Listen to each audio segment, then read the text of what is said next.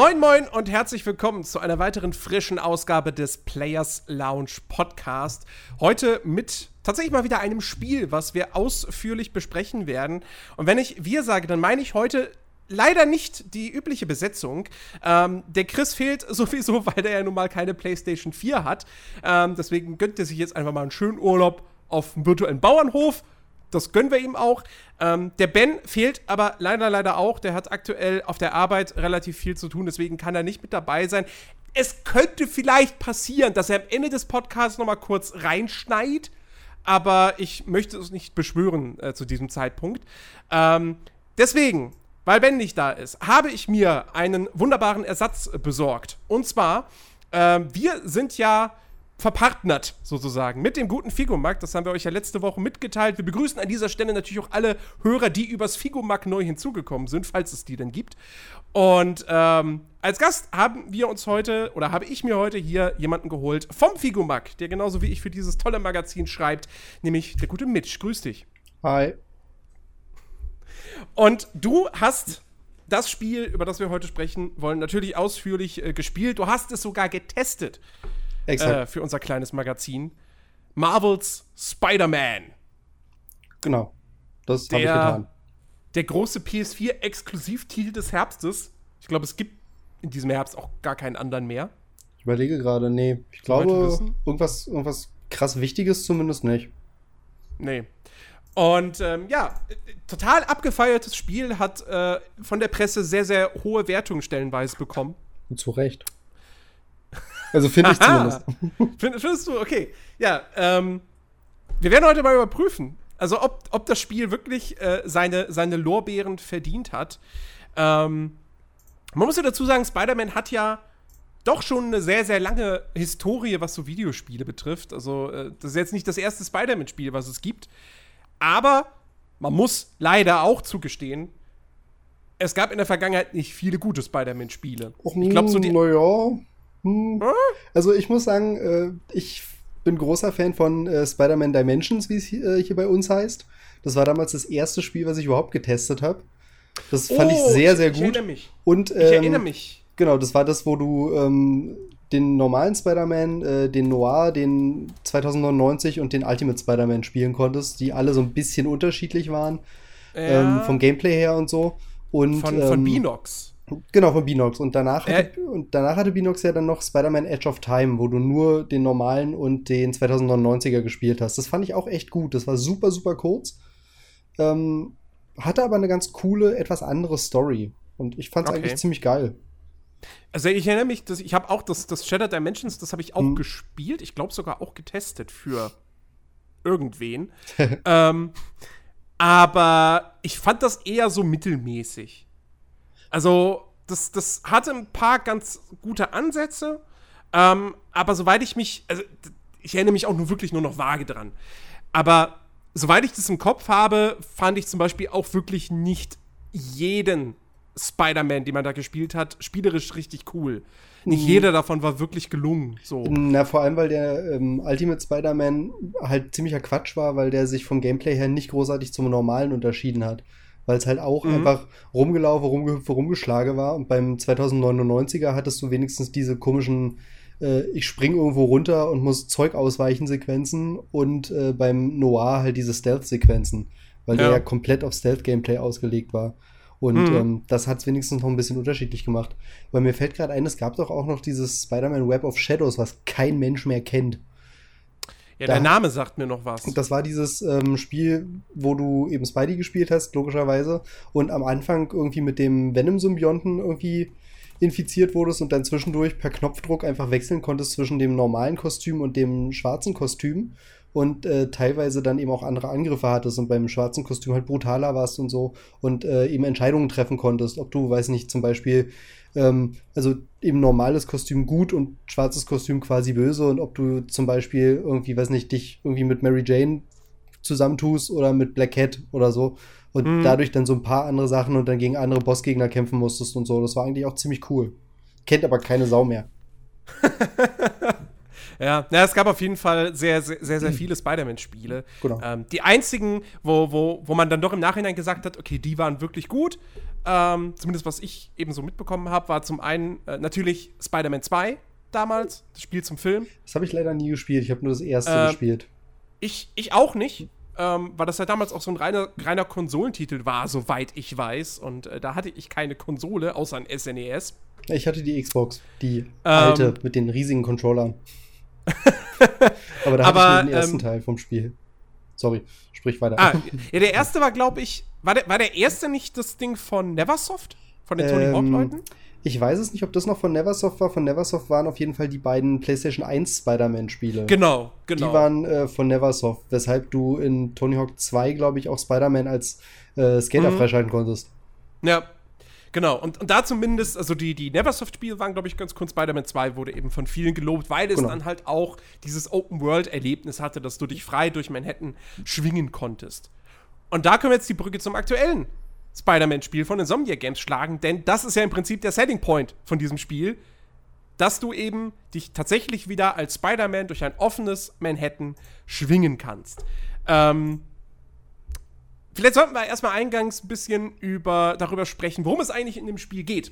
Was so eigentlich die, die Story des Ganzen ist, denn da wählt Insomniac ja durchaus auch einen etwas ungewohnteren Ansatz, indem man sagt, pass auf, wir nehmen jetzt nicht den jungen Spider-Man, der irgendwie noch zur Schule geht oder so. Und, ähm, sagen wir mal, gerade erst angefangen hat, dieser Superheld zu sein, sondern wir nehmen uns einen Peter Parker vor, der bereits 23 ist, seit acht Jahren Spider-Man. Und äh, insofern schon, ja, der Held der Stadt, hat, jeder ja. kennt ihn. Und äh, er ist total erfahren auch in dieser Rolle. Ähm, Wobei sie ja eine andere Zeitlinie verwenden. Also es gibt ja durchaus so Charaktere, wo man, wo man als Comic-Fan weiß, die werden mal zu dem und dem Bösewicht oder so, ähm, die das hier ja noch nicht sind zu dem Zeitpunkt. Genau, wo man bei manchen sich auch gar nicht so sicher ist, ob sie überhaupt ein Bösewicht werden, weil es halt ja wirklich ein komplett neues Universum ist, was sich zwar Inspirationen hier und da bezieht, aber halt wirklich auf nichts wirklich konkret basiert, was ziemlich cool ist eigentlich. Genau, genau. Ähm, ja, wichtiger, wichtiger Part der Story ist ja, oder ist ja in Superheldengeschichten sowieso immer der Bösewicht. Und das finde ich ja tatsächlich eine ganz interessante Entscheidung, die Insomniac getroffen hat. Ähm, sie haben sich nicht für einen der bekannteren Schurken entschieden, als Hauptantagonisten, sondern ja wirklich für einen, der, also den ich tatsächlich vorher gar nicht kannte. Weil der in den Filmen nie genannt wurde und ich, ich meine, ich habe damals, das Einzige, was ich sonst noch von Spider-Man geguckt habe, war die 90er-Jahre-Zeichentrickserie. Die ist so gut. Und da kann ich mich halt auch, also gut, das ist jetzt auch schon wieder wirklich lange her, dass die im Fernsehen lief hierzulande, aber äh, da konnte ich mich jetzt auch nicht dran erinnern, irgendwie tatsächlich was von diesem Charakter gehört zu haben, nämlich äh, Mr. Negative. Ähm, wie, wie stehst du denn zu der, zu der Entscheidung, dass man ähm, dass man so einen, ja doch, sagen wir mal, Bösewicht aus der zweiten Reihe nimmt und wie fandest du ihn umgesetzt, jetzt ohne mhm. irgendwie in Spoiler-Territorium abzudriften? Ähm, ich finde die Entscheidung sehr, sehr gut, weil ähm, den grünen Kobold hat man schon 20 Milliarden Mal gesehen, sei es in mhm. äh, Spielen oder in Zeichentrick oder sonst wo. Ähm, den hat man schon allein in drei verschiedenen Versionen in den Filmen gesehen, quasi, von denen zwei Versionen eher so mäßig bis kacke waren, finde ich zumindest. Aber äh, ja, und ähm. Mr. Negative ist relativ unbekannt. Den gibt es auch noch gar nicht so lange. Den gibt es erst seit 2007 in den Comics. Ach, guck mal, dann hätte er gar nicht in der Zeichentrickserie auftauchen können. Ja, genau, den gibt es erst seit 2007. Der kam bisher auch nirgendwo in irgendwelchen aktuelleren Zeichentrickserien oder so vor. Und äh, ich finde das ganz cool, dass sie den genommen haben, weil es ähm, eine Figur ist, die eben auch so ein bisschen zwar nicht über Peter direkt, aber zumindest so, so ansatzweise über Umwege einen persönlichen Bezug zu ihm hat. Jetzt ohne mhm. ihm zu spoilern oder so, inwiefern das so ist. Aber das finde ich halt ziemlich cool, dass sie da jemanden genommen haben, der unverbraucht ist und der eben, wie gesagt, so ein bisschen was Persönliches mit reinbringt, was das Spiel sowieso sehr, sehr schön macht, meiner Meinung nach. Dieses Persön diese persönliche Ebene. Ja. Ich muss auch sagen, ich finde den Ansatz, den sie gewählt haben, äh, äh, der hat mir sehr, sehr gut gefallen ich finde, Mr. Negative ist auf jeden Fall auch. Also, ich sag mal so, wäre das jetzt ein Marvel-Film, wäre er einer der besseren Marvel-Schurken. Ja? Ich meine, Marvel, das Marvel Cinematic Universe ist nicht bekannt dafür, unfassbar viele tolle Bösewichte zu bieten. Das die ist richtig. Sind dann, das sind ist doch eher so eine Handvoll. Ja, die meisten sind doch eher so flach, so, ja, ich bin böse, weil ich böse bin. Und ich will die Welt vernichten oder erobern. Sucht's euch aus. So Ähm, sind aber leider die, das sind aber leider dann eben wirklich Abziehbilder der Comicfiguren. Das ist leider wirklich so, dass die meisten Ja. Comic-Bösewichte einfach wirklich sind, ja, ich bin böse, weil ich bin halt böse. Genau, und, und Mr. Negative, der, der wird halt auch durchaus von einer anderen Seite beleuchtet. Der verfolgt eine, eine Agenda, ähm, die man auf eine gewisse Art und Weise schon nachvollziehen kann. Ich finde allerdings, sie haben das Potenzial nicht vollends ausgenutzt. Also, man kriegt im Laufe des Spiels mit, warum er das tut, was er tut, oder anders ausgedrückt, man kriegt sein Motiv mit. Ähm, und dass er da durchaus auch also wie gesagt, ohne zu viel zu verraten, aber es gibt so Momente, in denen man merkt, dass er durchaus auch Gewissensbisse hat. Ähm, dass er eben nicht der Ich bin jetzt böse. Punkt. Und ich lebe damit und ich bin zufrieden damit. So, die, diesen, diesen Moment gibt es quasi nicht. Ähm, aber ich finde, warum er dieses Motiv hat, das wird, finde ich, nicht genug beleuchtet. Also zumindest, ich, ich muss geste- gestehen, ich habe das Spiel, ich habe die Story nicht komplett durchgespielt. Mir fehlen so die letzten fünf, sechs Missionen. Ähm, ich weiß aber ungefähr, was da noch passiert. Und dementsprechend weiß ich auch, dass Mr. Negative zu dem Zeitpunkt schon gar nicht mehr im Mittelpunkt steht. Ähm, und deswegen finde ich es ein bisschen schade, dass man da. Ja, man hätte es noch ein bisschen weiter rauskitzeln können. Warum er das tut, was er tut, warum er die Person, der er da schaden möchte, warum er ihr wirklich schaden möchte. Also das, das wird später, ich weiß nicht, ob du das jetzt schon hattest, aber, Theorie, aber an sich wird es in der Story noch äh, zumindest ein bisschen beleuchtet. Also man kriegt halt immer mal so ein bisschen so ähm, Fetzen, Informationsfetzen quasi zugeworfen, aus denen man sich so ein bisschen was zusammenreimen kann, eventuell, aber es wird auch noch mal erklärt, quasi mit Videosequenz und so, was das ist, schon im Zuge Okay. dessen, also im Zuge der Erklärung, warum er das kann, was er kann, warum er diese Kräfte hat, wird auch erklärt, warum er auf so einem, ähm, auf so einem Rachefeldzug ist und warum er halt das macht, was er macht.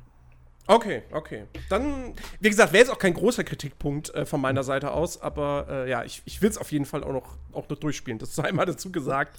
ähm, ich habe es nur jetzt vor dem Podcast tatsächlich gar nicht mehr geschafft. Ich wollte das, wir nehmen ja wie immer donnerstags auf. Ich wollte, ich hatte mir gesagt, Mittwoch wollte ich es durchspielen, Mittwochabend. Ähm, und ich wollte Dienstag, wollte ich Dragon Quest spielen. Dann habe ich aber gesehen, ach fuck, ist ja läuft ja Champions League. Nee, da guckst du Fußball. Dann habe ich Dienstag kein Dragon Quest gespielt. Dann habe ich dann Mittwoch gedacht, jetzt spielst du heute Dragon Quest und lässt Spider-Man halt weg. und dann habe ich aber festgestellt, dass, dass bereits eine Mittwoch FIFA 19 spielbar war und dann hat sich das auch erledigt.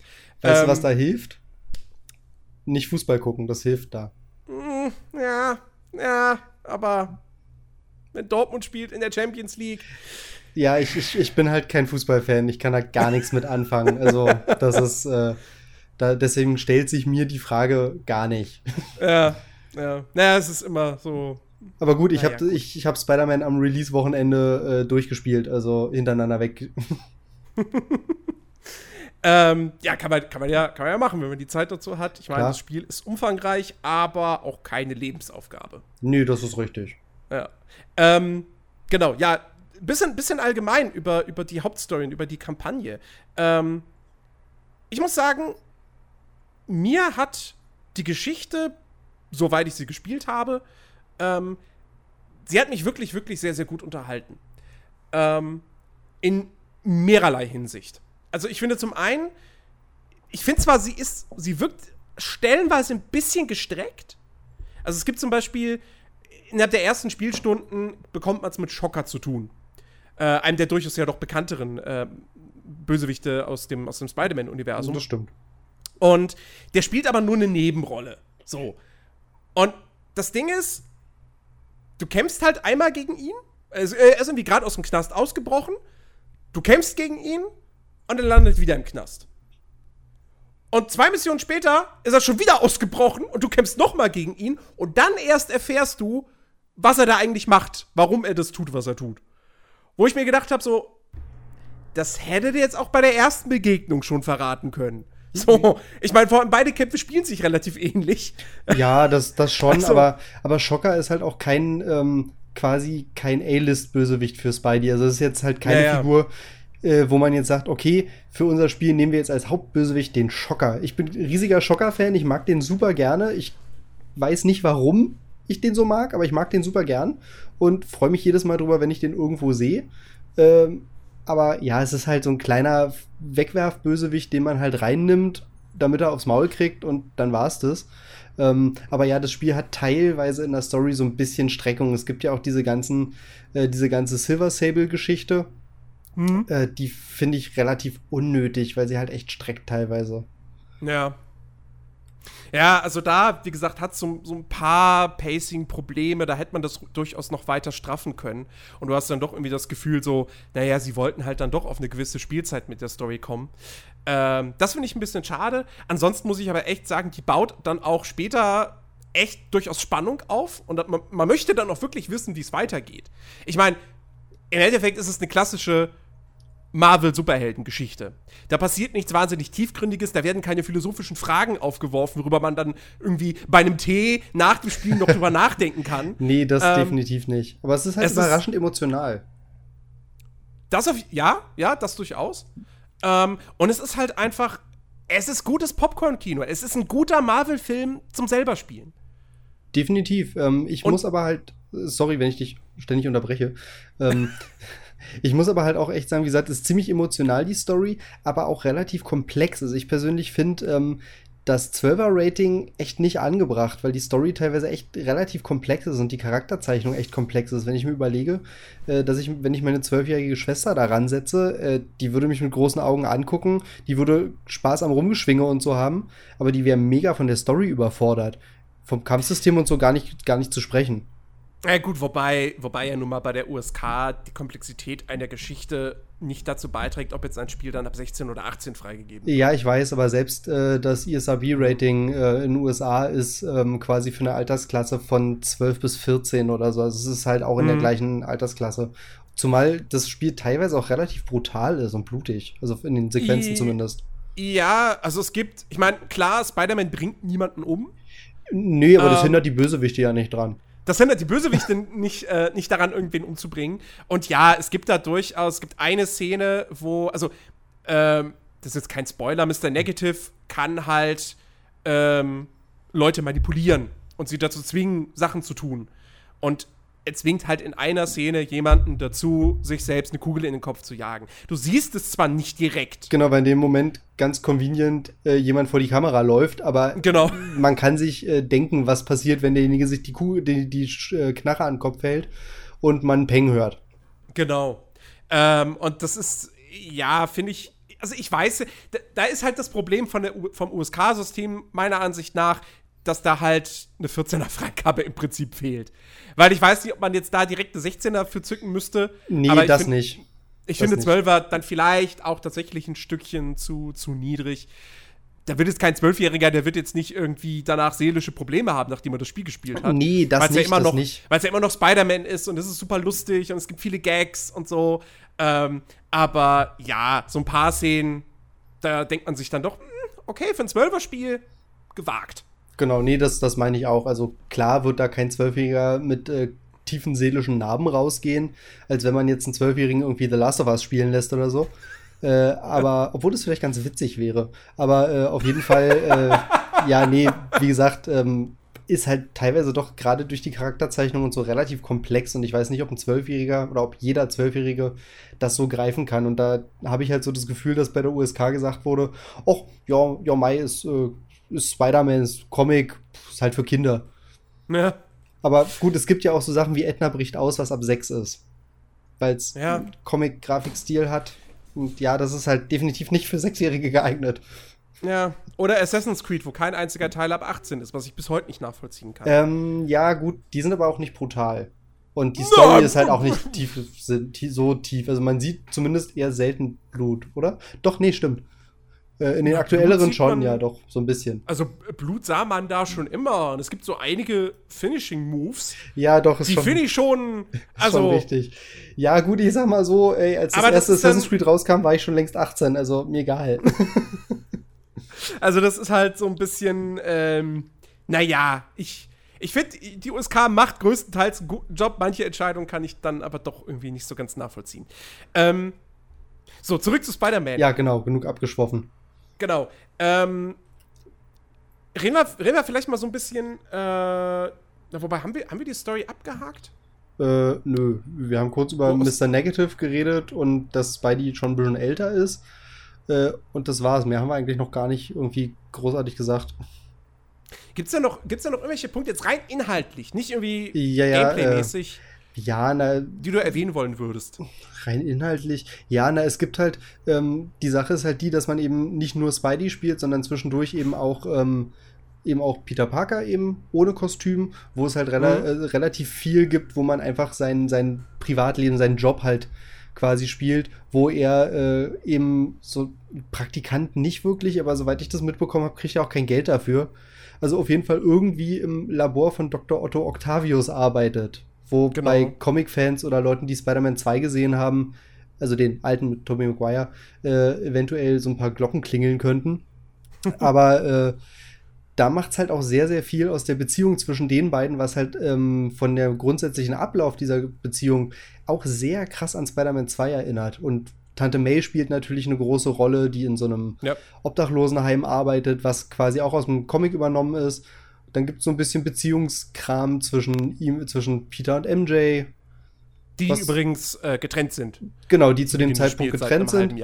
Und ähm, genau, zwischendurch spielt man sie aber auch. Und was halt auch eine krasse Änderung zu jeder Vorlage ist, ist, dass Peter eben kein, ähm, äh, kein Reporter oder Fotograf ist, sondern eben Wissenschaftsgelöt macht und äh, Mary Jane Reporterin ist beim Daily Bugle. Mhm. Und dass genau. ähm, J. Jonah Jameson äh, nicht beim Bugle ist, sondern irgendeinen so komischen Podcast hat, in dem er die ganze Zeit Spidey beleidigt und mich ein bisschen sehr an Trump erinnert hat. So, so irgendwas von Fake News erzählt und so. Ist, ist ja. ganz witzig, weil Spidey die ganze Zeit diesen Podcast halt laufen hat. Und zwischendurch ja. man dann einfach mal so beim Rumschwingen äh, Jameson in der, unten in der Ecke kurz eingeblendet hat, der irgendwie rumbrüllt. Genau. Das, das äh, fand ich immer sehr, sehr witzig. Äh, das sehr, ist amüsant. Und ja, durchaus ziemlich, vielleicht so ein kleiner. Cool äh, politischer Seitenhieb. Ja, genau. Ne? Und ansonsten, so ansonsten, was halt noch wichtig ist, vielleicht wichtig werden könnte, Zwinker, Zwinker, ist, dass halt Miles Morales im Spiel vorkommt. Allerdings in einer anderen Variante als im Comic, weil im Comic. Ich habe jetzt, ich hab jetzt überlegt gehabt, ob, ob, wir da noch irgendwie drauf eingehen, aber im Prinzip haben sie es ja schon damals auf er der kam E3 in einem Trailer vor bekannt gegeben, ja. Genau, und er kam ähm, in einem ähm, Trailer vor. Man muss ja nicht sagen, äh, wir müssen ja nicht sagen, was mit ihm passiert, aber er kommt genau. vor. Und wer die Figur aus den Comics kennt, kann sich vielleicht Dinge denken. Ja. Und ja, Fand zwischendurch spielt man ihn auch mal. Genau. Finde ich übrigens im Nachhinein sehr, sehr schade, dass sie das im Trailer schon damals verraten haben. Weil wie er eingeführt wird, ist auch wirklich, wirklich großartig gemacht. Das und ist richtig. Das wäre eine schöne Überraschung gewesen, wenn man das einfach nicht gewusst hätte, dass er auftaucht. Das stimmt allerdings, aber man hat, glaube ich, im allerersten Trailer ihn schon mal durchs Bild laufen sehen, wo es schon Spekulationen gab und im zweiten Trailer dann direkt wurde direkt gesagt, ach ja, das ist Miles Morales. Ähm, ja. Ich habe mich da mega drüber gefreut, weil ich den Charakter sehr, sehr mag. Ähm, auch von den Comics her und so, weil das ist ja in den Comics quasi aus dem Ultimate Spider-Man Comics der zweite Spider-Man, nachdem Peter mhm. Parker vor seiner Haustür vom grünen Kobold totgeschlagen wurde und dann irgendwie doch wieder gelebt hat und auch nicht, keine Ahnung, Comics, whatever. Ähm, ja, und der halt der zweite Spider-Man quasi ist und mittlerweile eben auch im Main Comic Universe rumhängt und äh, der ist halt im Spiel auch mit drin. Und zwischendurch ja. kann man auch kurz mal spielen, er kann Sachen hacken. Genau. Und schleichen. Ja, da, über, die, über die Abschnitte müssen wir dann auf jeden Fall. Ja, auf jeden äh, Fall. Auf die müssen wir noch zu sprechen kommen, wenn wir dann über das Gameplay sprechen. Genau. Ähm, erzählerisch fand ich den nämlich ganz gut. Ja, fand ich auch. Ähm, aber Gameplay? Äh, äh. Naja, gut, kommen wir gleich zu. Ähm, allgemein muss ich wirklich sagen, hat mir, die, hat mir die Story echt sehr, sehr gut gefallen. Schön inszeniert, tolle Zwischensequenzen. Ähm, ja, es gibt Quicktime-Events, aber die halten sich in Grenzen. Ähm, es ist jetzt nicht so, dass in jeder Mission irgendwie dir Quicktime-Events um die Ohren gepfiffen werden. Ähm, und äh, ich fand auch, um dann jetzt wirklich so zum Spielerischen zu kommen, ähm, das Missionsdesign hat mir wirklich, wirklich sehr, sehr gut gefallen. Ich finde, in der Hauptkampagne ist da durchaus viel Abwechslung vorhanden. Die Spielelemente werden gut äh, durchgemischt.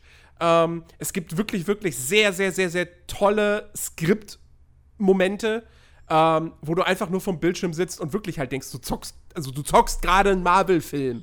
So, das, das, das, ist, richtig. Viel davon sind aber auch äh, Anspielungen und so. Ähm, ist jetzt auch kein großer Spoiler, aber es gibt halt in, in, in der Story eine Stelle, wo man irgendwie einen Zug aufhalten muss. Ich weiß gerade nicht mehr warum. Äh, und da hängt man mit mhm. Spidey vorne an dem Zug und wie in, ich glaube, Spider-Man 2 war es, ja. äh, steht er da und schießt Netze in der Gegend rum, die reißen aber und er kommentiert es bloß mit, oh, letztes Mal hat das doch funktioniert. Was halt eine ziemlich geile Anspielung auf den Film ist, auf eine der coolsten Szenen aus den alten Filmen. Ja. Und sowas hat man halt ständig, dass so Sachen cool inszeniert werden und dann teilweise vielleicht noch eine Anspielung drin. Das ist sehr, sehr gut. Also, also für, für Fans auf jeden Fall eine sehr, sehr tolle, eine sehr tolle Sache. Absolut. Also für Comic-Fans gibt es da wirklich sehr, sehr, sehr, sehr viel zu entdecken. Also es gibt Anspielungen im Laufe der Story, es gibt natürlich auch viel, viele Anspielungen in der Spielwelt. Ja, du kannst hier das, das, das, äh, die, die Basis, das Haus, wie auch immer ich es nennen soll, von Doctor Den, Strange finden. Das oder Sanctum die, Sanctorum. Äh, genau, oder die, äh, die Anwaltskanzlei von, von Daredevil, also von Matt Murdock. Genau, die, ähm, die Privatdetektei von Jessica Jones, den Avengers Tower. Ja, also da gibt es sehr, sehr, sehr, sehr viel. Das ist, das ist wirklich, wirklich cool. Ähm, achso, und was ich noch sagen muss, ähm, ich finde das Writing von dem Spiel richtig, richtig gut. Das ist Mir gefallen gut, die Dialoge zwischen den Charakteren, gerade auch zwischen Peter Parker und MJ. Ich muss dazu sagen, ich habe es auf, auf Deutsch gespielt. Ich habe es auf Englisch ähm, gespielt, weil ich die deutsche Synchro nicht so doll fand. Ja, die deutsche Synchro ist. Ich habe auch, ich habe ich hab das Ding eingelegt und das erste, was ich machen wollte, war erstmal im Spiel die Sprache umstellen. Das geht aber gar nicht. Nö, äh, ich, ich musste auch die Konsole umstellen. Also ich verstehe nicht, wie man im Jahr 2018 noch ein Spiel auf den Markt rausbringen kann, wo du die Sprache nur dadurch ändern kannst, indem du deine Konsole umstellst. Das verstehe ich das auch nicht. Was ich aber noch weniger verstehe, ist, wenn, warum man das so macht, wie Bethesda das macht, dass du die Konsole zwar umstellen musst, dann aber keine englische Tonspur hast, sondern nur eine französische, weil auf der Euro-Version aus irgendeinem Grund keine englische Tonspur drauf ist. Was? Ja, das ist bei Bethesda teilweise so. Ach so, bei Bethesda? Ja. nee, das ist bei, bei Bethesda-Spielen ist es teilweise so, dass du keine englische Tonspur auf der Disk hast, weil äh, Festland-Europa eine andere Version hat als äh, Insel-Europa quasi. Und dementsprechend okay. hast du, wenn du die Konsole auf Englisch stellst, eine französische Tonspur, was wow. nicht so sinnvoll ist. Ja, Aber das gibt's klasse. auch noch im Jahr 2018. Aber nee, ja, also ich habe hab die deutsche Tonspur beim Let's Play bei den Rocket Beans irgendwie kurz gesehen und dachte mir da schon, nee, das wird auf Englisch gespielt. Ja, also ich, ich hab's, ich hab's dann, wie gesagt, weil, weil ich ja auch gedacht habe, hey, du bist es halt auch am Testen und so und ähm, dann muss, muss es halt doch mal mit, mit, mit deutscher, in der deutschen Version spielen.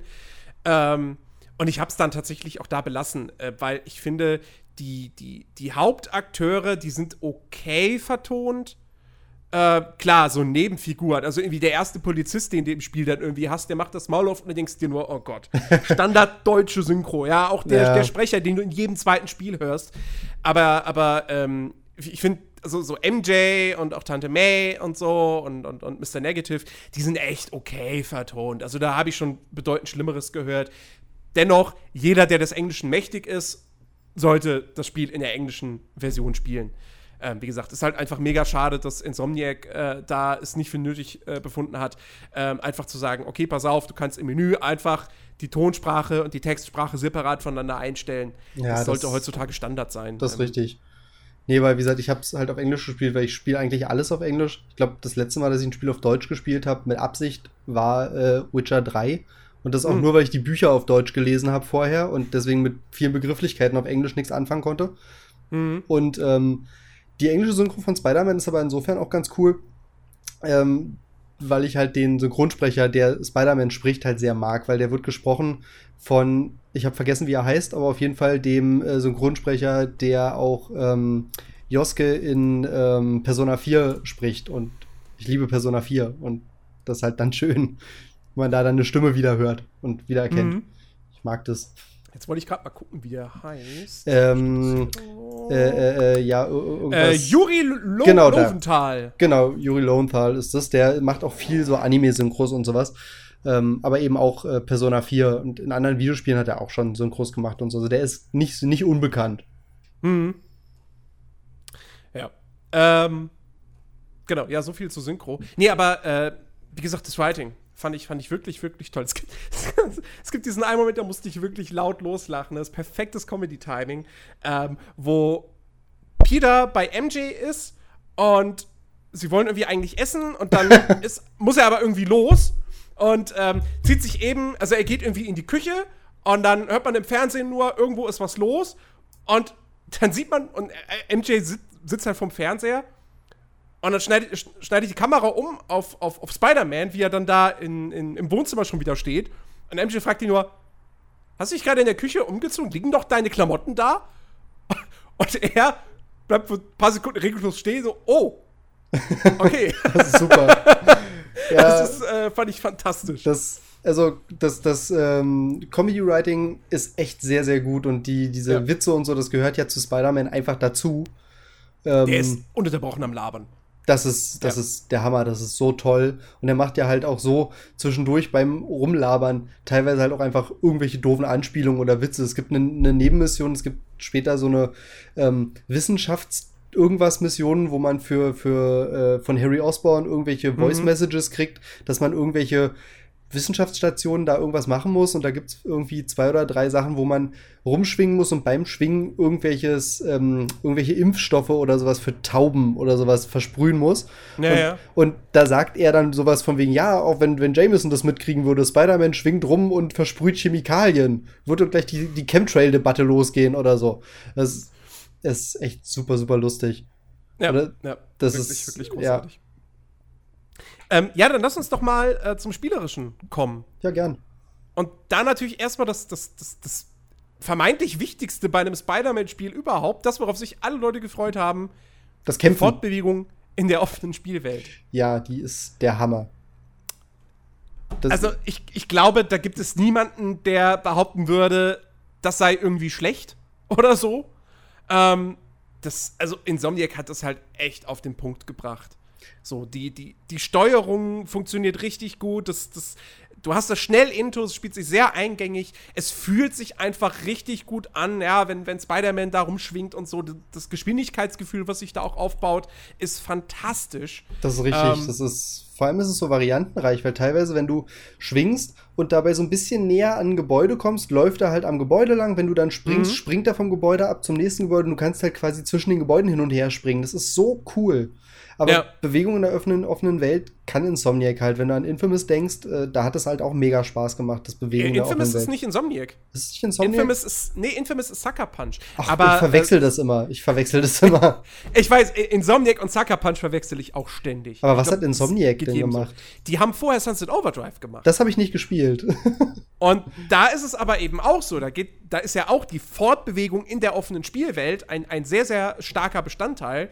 Ähm, ne, das, da bist du ja das ist ja total abgedreht, weil du da ja wirklich mit deinen Füßen auf irgendwelchen ähm, äh, äh, hier Geländern oder so entlang gridest und Autos oder sonst was dienen dir als im Prinzip äh, Trampoline und so.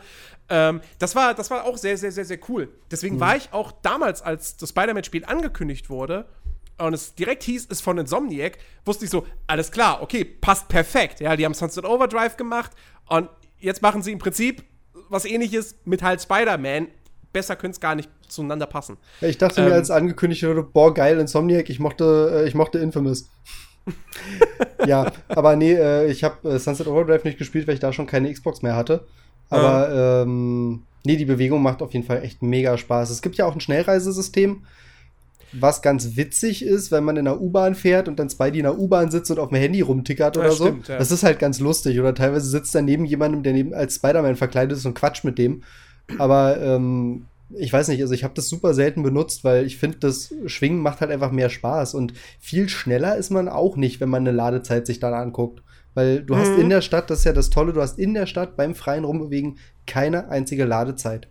Ja, das ist wahr. Ich habe auch, ich meine, ich bin sowieso jemand, der in Spielen eigentlich sehr, sehr selten mal die eine Schnellreisefunktion benutzt. Ich äh, mag das ja, ich mag das normalerweise überhaupt nicht. Ähm, zumindest dann nicht, wenn Spielwelten möglichst atmosphärisch sind und, mhm. und, und äh, immersiv sind und mich da auch reinziehen.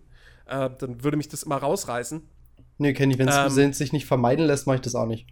Äh, aber in Spider-Man äh, käme ich allein schon deshalb nicht auf die Idee, die Schnellreise zu benutzen, weil, wie gesagt, diese Fortbewegung in der Welt halt schon so viel Spaß macht. Also ich bräuchte nicht mal irgendein Missionsziel oder sonst was. Einfach da fünf Minuten, immer mal zwischendurch so ein bisschen rumschwingen. Du, kann, du, du kannst ja dann auch ein Skill freischalten, dass du Tricks machen kannst. So.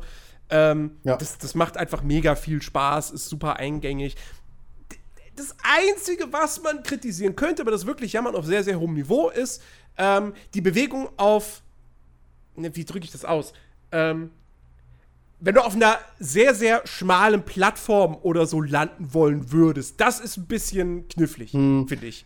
Das stimmt und teilweise habe ich auch das Problem gehabt, ähm, dass ähm, wenn ich geschwungen bin und irgendwie an der Wand mich festhalten wollte, weil ich halt an der Wand krabbeln wollte oder so oder halt irgendwas machen wollte, mhm. dass er dann einfach von der Wand weggesprungen ist oder halt sich nicht ja. festgehalten hat, sondern dann angefangen hat dran hochzurennen, obwohl ich das gar nicht wollte oder mhm. von der Wand äh, anstatt wegzuschwingen einfach runtergefallen ist oder so, wo ich ein bisschen an äh, Assassin's Creed 2 denken musste, wo man ganz oft anstatt zielgerichtet lang zu springen einfach runtergesprungen ist oder so. Ja. Aber ansonsten, klar, das ist wirklich Jammern auf hohem Niveau äh, weil das sonst halt so perfekt funktioniert. Und dann darf es halt auch ab und an mal ein paar Ausreißer geben, finde ich. Ja, ja.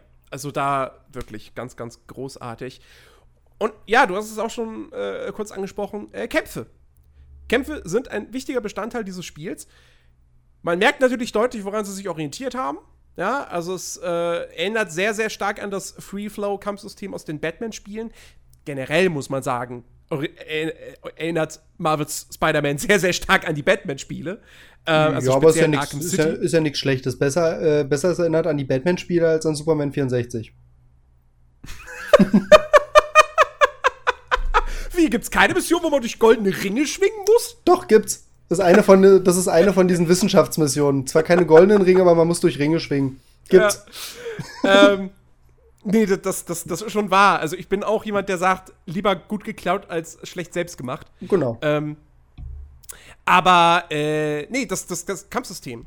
Ähm, wobei man sagen muss, es ist ein bisschen, meiner Ansicht nach, ein bisschen variantenreicher als bei Batman. Ist es. Ähm, weil du halt, klar, du hast eine Taste zum, zum normalen Angreifen, du hast eine Taste zum Ausweichen. Äh, wenn Gegner dich attackieren, dann ähm, aktiviert sich der Spinnensinn von, von Spider-Man, da sieht man halt über seinem Kopf, sieht man so ein Symbol und dann weiß man, aha, alles klar, jetzt muss ich die im PlayStation 5, äh, PlayStation 5, das ist ein PS4-exklusives Spiel.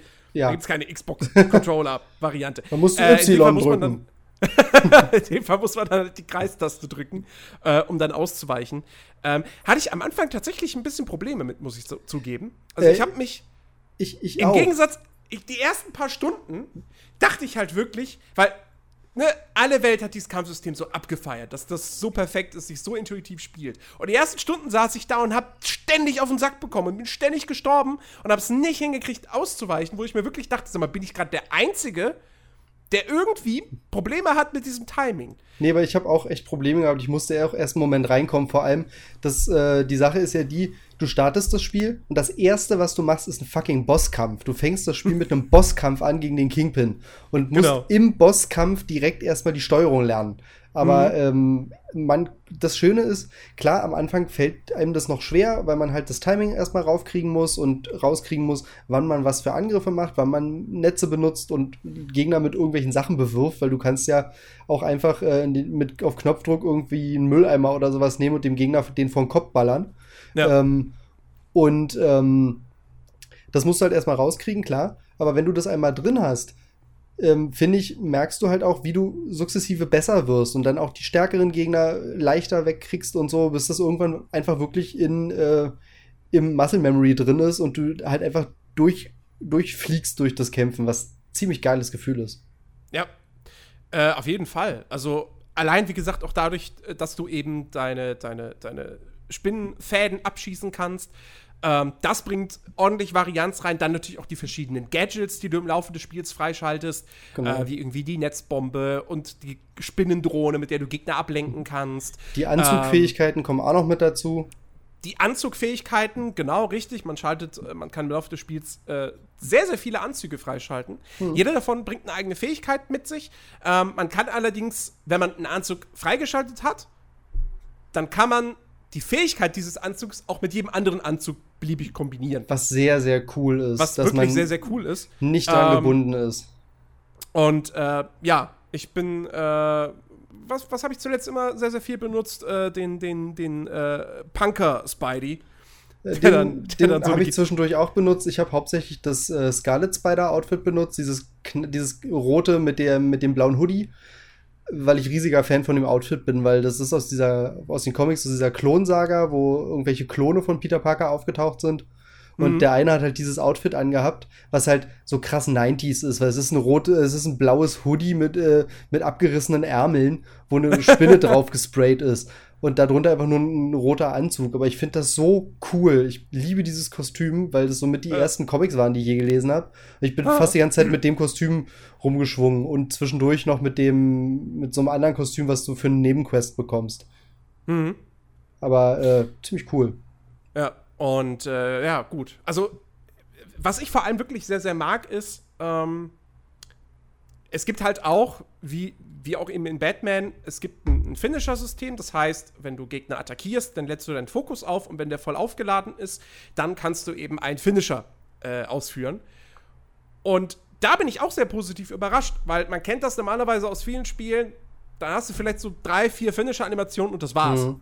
Und bei dem Spiel hatte ich das Gefühl, selbst nach 10, 15 Stunden immer wieder nochmal neue Finisher-Animationen gezeigt zu bekommen, weil die halt wirklich sehr, sehr stark auch davon abhängen, wo du dich gerade befindest. Befindest du dich auf dem Boden? Befindest du dich in der Luft? Stehst du an der Wand? Ja. Ähm, also das wird durch ganz, ganz viele Dinge beeinflusst und deswegen ist da sehr viel optische Abwechslung mit dabei. Das ist richtig. Was mir sehr, sehr gut gefallen hat. Was auch ganz geil ist, ist diesen, du meintest ja diesen Fokus. Genau, den kann man ähm, für Finisher benutzen. Es gibt auch eine Anzugfähigkeit, wodurch du den schneller auflädst. Das hat direkt der erste Anzug, den du kriegst. Ähm, und du kannst diesen Fokus aber auch einfach dafür ausgeben, dich im Kampf zu heilen, was ziemlich mhm. geil ist. Kannst du einfach sagen, okay, ich halte das jetzt so lange gedrückt, bis mir das reicht und dann äh, heile ich mich einfach. Und ja, äh, ja habe jetzt gerade keinen Bock auf irgendwelche Special Moves oder so oder ähm, irgendwelche Gadgets zu benutzen, sondern ich heile mich jetzt halt einfach, weil ich sonst aufs Maul kriege. ja, also ähm, ich muss auch wirklich sagen, nach anfänglichen Schwierigkeiten im Endeffekt finde ich das Kampfsystem echt geil. Einziger wirklicher Kritikpunkt, den ich hätte, ähm, manchmal geht ein bisschen die Übersicht verloren, weil im Gegensatz zu einem Batman, also, also es ist halt der wesentliche Unterschied zu Batman ist halt auch, dass es eben deutlich schneller ist. Spider-Man ist halt viel agiler als der dunkle Ritter. Klar. Ähm, springt halt auch viel rum und so weiter. Ähm, das Ding ist halt, bei einem Batman waren die Kämpfe immer auf einen, eigentlich immer einen relativ engen Raum begrenzt und es waren jetzt auch nie Massen an Gegnern. So. Und bei Spider-Man passiert es halt leicht, gerade im späteren Spielverlauf, dass du halt wirklich mal irgendwie 10, 15, 20 Gegner dann da irgendwie hast, die nacheinander auf dich zustürmen. Mhm. Und ich finde, manchmal geht aufgrund der, der Masse an Gegnern und aber auch, weil es sich dann doch irgendwie auf, einem größeren, auf einer größeren Fläche abspielt, ähm, geht so ein bisschen die Übersicht verloren. Weil du dann eben nicht mehr alle Gegner auf dem Bildschirm hast und dann, ne, gerade viele benutzen dann auch Fernkampfwaffen, schießen auf dich und so weiter und so fort. Klar, du kriegst immer noch deinen Spider-Sinn angezeigt. Und ähm, spätestens, wenn man dann diesen Skill freigeschaltet hat, ähm, dass äh, im, im, perfekten Moment sozusagen, wo du ausweichen solltest, dass dann noch, der dann noch mal blau wird. Ähm, was mir dann auch noch mal viel, viel geholfen hat, immer im rechtzeitigen Moment auszuweichen, weil ja, man sieht's besser. Dadurch, dass das Genau, du siehst es besser. Einfach.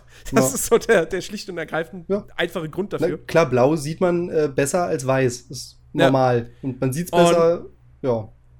Ja, und ähm, genau, aber das, das wäre so mein einziger Kritikpunkt. Aber wie gesagt, dafür ist das Kampfsystem halt nochmal variantenreicher als bei einem Batman. Und den Payoff nehme ich gerne hin. Das ist richtig, aber ich fand auch teilweise gerade später, weil du hast dann ja die äh, im, im, Laufe des Spiels schaltest du nach und nach mehr davon frei, so eine Gegnerbasen.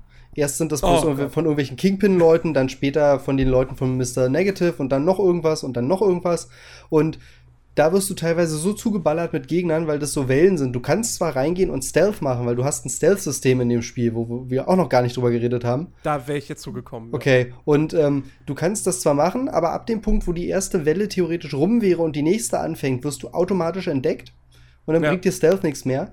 Und ähm, teilweise hast, hast du es dann mit zehn Gegnern direkt um dich rum zu tun. Dann stehen ein bisschen weiter weg drei Leute mit, mit, ähm, mit Raketenwerfern, die mit Raketen auf dich schießen. Mhm. Dann ist in dem Moment das äh, Timing für den Spinnensinn relativ kurz, sodass du den nicht, das nicht richtig hinkriegst. Und später kommen dann noch Leute mit Jetpacks. äh, und da ist dann der Punkt, wo ich mir gedacht habe, okay, nee, ich habe keinen Bock auf diese Basen. Das, äh, da kriegst du zwar Tokens für und diese Tokens kannst du benutzen, um Kostüme freizuschalten oder um ähm, Gadgets aufzurüsten und so, aber dann dachte ich mir auch, nee, äh, kein Bock, ich mache jetzt lieber Story weiter. Ja, ja. Ähm, ja, bevor wir zu dem ganzen Open-World-Kram kommen, das Schleichsystem. Ähm, weil tatsächlich, und, und das finde ich, find ich sehr, sehr cool, du kannst in vielen Missionen hast du die Wahl. Da, äh, ob, du, ob du jetzt erstmal schleichen willst. Du kannst auch direkt dich einfach ins offene Gefecht stürzen, aber du kannst halt auch versuchen, die Gegner äh, stealthmäßig auszuschalten. Ist nicht wahnsinnig anspruchsvoll, äh, aber macht trotzdem irgendwie Spaß, weil es einfach mega befriedigend ist, halt entweder ein Gegner dann eben so, du stehst oben irgendwie auf einem, was weiß ich, äh, auf dem Balken oder so. Auf dem, auf dem Balken und dann ist unter dir ein Gegner und du kannst halt, ne, Spider-Man hat ja quasi auch so ein Äquivalent zum Detektivmodus, ähm, dass du dann angezeigt bekommst, ob ein Gegner gerade sozusagen safe ist, also wenn du ihn ausschaltest, dass, ihn, dass das niemand mitbekommt. Mhm. Oder wenn er halt rot markiert ist, dann weißt du, okay, es würde jemand sehen, wenn ich den jetzt irgendwie hier mit Spinnenfäden nach oben ziehe und versuche ja äh, aufzuhängen. Also nicht zu erhängen, sondern einfach nur, ne, ihr, ihr, wisst schon. Einspinnen und hochziehen. Genau, einspinnen und hochziehen und äh, da festhalten. Ja. Ähm, und das ist halt einfach mega befriedigend. Oder natürlich auch einfach, wenn irgendwelche Gegner vor einem Regal stellen und du das Regal halt einfach einstürzen lassen kannst. Ich habe an, dem, begräbst. Ich hab an dem Stealth-System auch sehr, sehr viel Spaß gehabt. Ich fand das sehr cool und ähm, es gibt eine Mission, wo das Ganze noch mal so ein bisschen umgedreht wird, weil du zwischendurch ähm, ja auch nicht Spidey spielst, sondern eben zwei, dreimal kurz Miles, der mhm. halt, wo du halt irgendwie rumschleichen musst und Sachen hacken kannst und äh, in ein paar Missionen spielst du auch Mary Jane, was vorher in, im Marketing auch schon angekündigt wurde. Und ja äh, die Missionen mit MJ sind auch Stealth-Missionen. Da kriegst du später dann noch die Möglichkeit, irgendwas zu werfen, um Gegner abzulenken. Äh, und ähm, auch um, äh, was, was war das, was man noch machen kann? Äh, später kriegt man noch einen Taser, dass man auch aktiv was dagegen machen kann. Aber es gibt eine Mission, wo du dich mit MJ versteckst. Sie ruft zwischendurch bei, bei Peter an und meint, ja, äh, komm mal vorbei, ist hier gerade doof. Und dann musst du ihm Bescheid sagen, pass auf, den kannst du jetzt ausschalten, den kannst du jetzt ausschalten, komm mal hier rüber. Ja. Das ist so eine coole Mission gewesen. Das fand ich auch cool. Ich muss aber sagen, spielerisch fand ich ansonsten, fand ich allgemein die MJ und auch die Miles-Missionen echt blöd. Ja, die waren nicht und, so toll, weil du zu und oft ich war jedes Mal, wurdest. Ja, es ist halt. Das, das Schleichen mit, mit Spider-Man ist halt offen. So, ja. da kannst du halt selber überlegen, wie du vorgehst. Die Schleichmissionen mit MJ sind halt sehr linear. Größtenteils zumindest. Die sind komplett ähm, linear, glaube ich. Also da kannst, hast du nee, nicht viel später, Möglichkeit. Es gibt, es gibt äh, also wenn du, wenn du, wenn du zum Beispiel, es gibt ja dann eine Mission, wo du mit MJ in so ein, Bar, in so ein Lager von, äh, von den so, Söldnern, ja. ja. Von, ne, von denen da eindringst. Da kannst du schon durchaus unterschiedliche Wege gehen. Ähm, aber in den meisten Fällen ist es sehr, sehr linear und halt dann auch teilweise auch einfach wirklich Trial and Error. Hm. Und wenn du halt entdeckt wirst, dann ist halt, heißt es halt, okay, Game Over und du musst zum Glück nicht komplett von vorne anfangen. Der speichert schon zwischendurch mal automatisch. Die, die Zwischenspeicherpunkte sind auch relativ fair gesetzt, finde ich. Also die da gibt es definitiv andere Spiele, wo, das, wo du dann komplett alles neu machen musst oder so. Genau, genau. Aber trotzdem, ich fand das jetzt.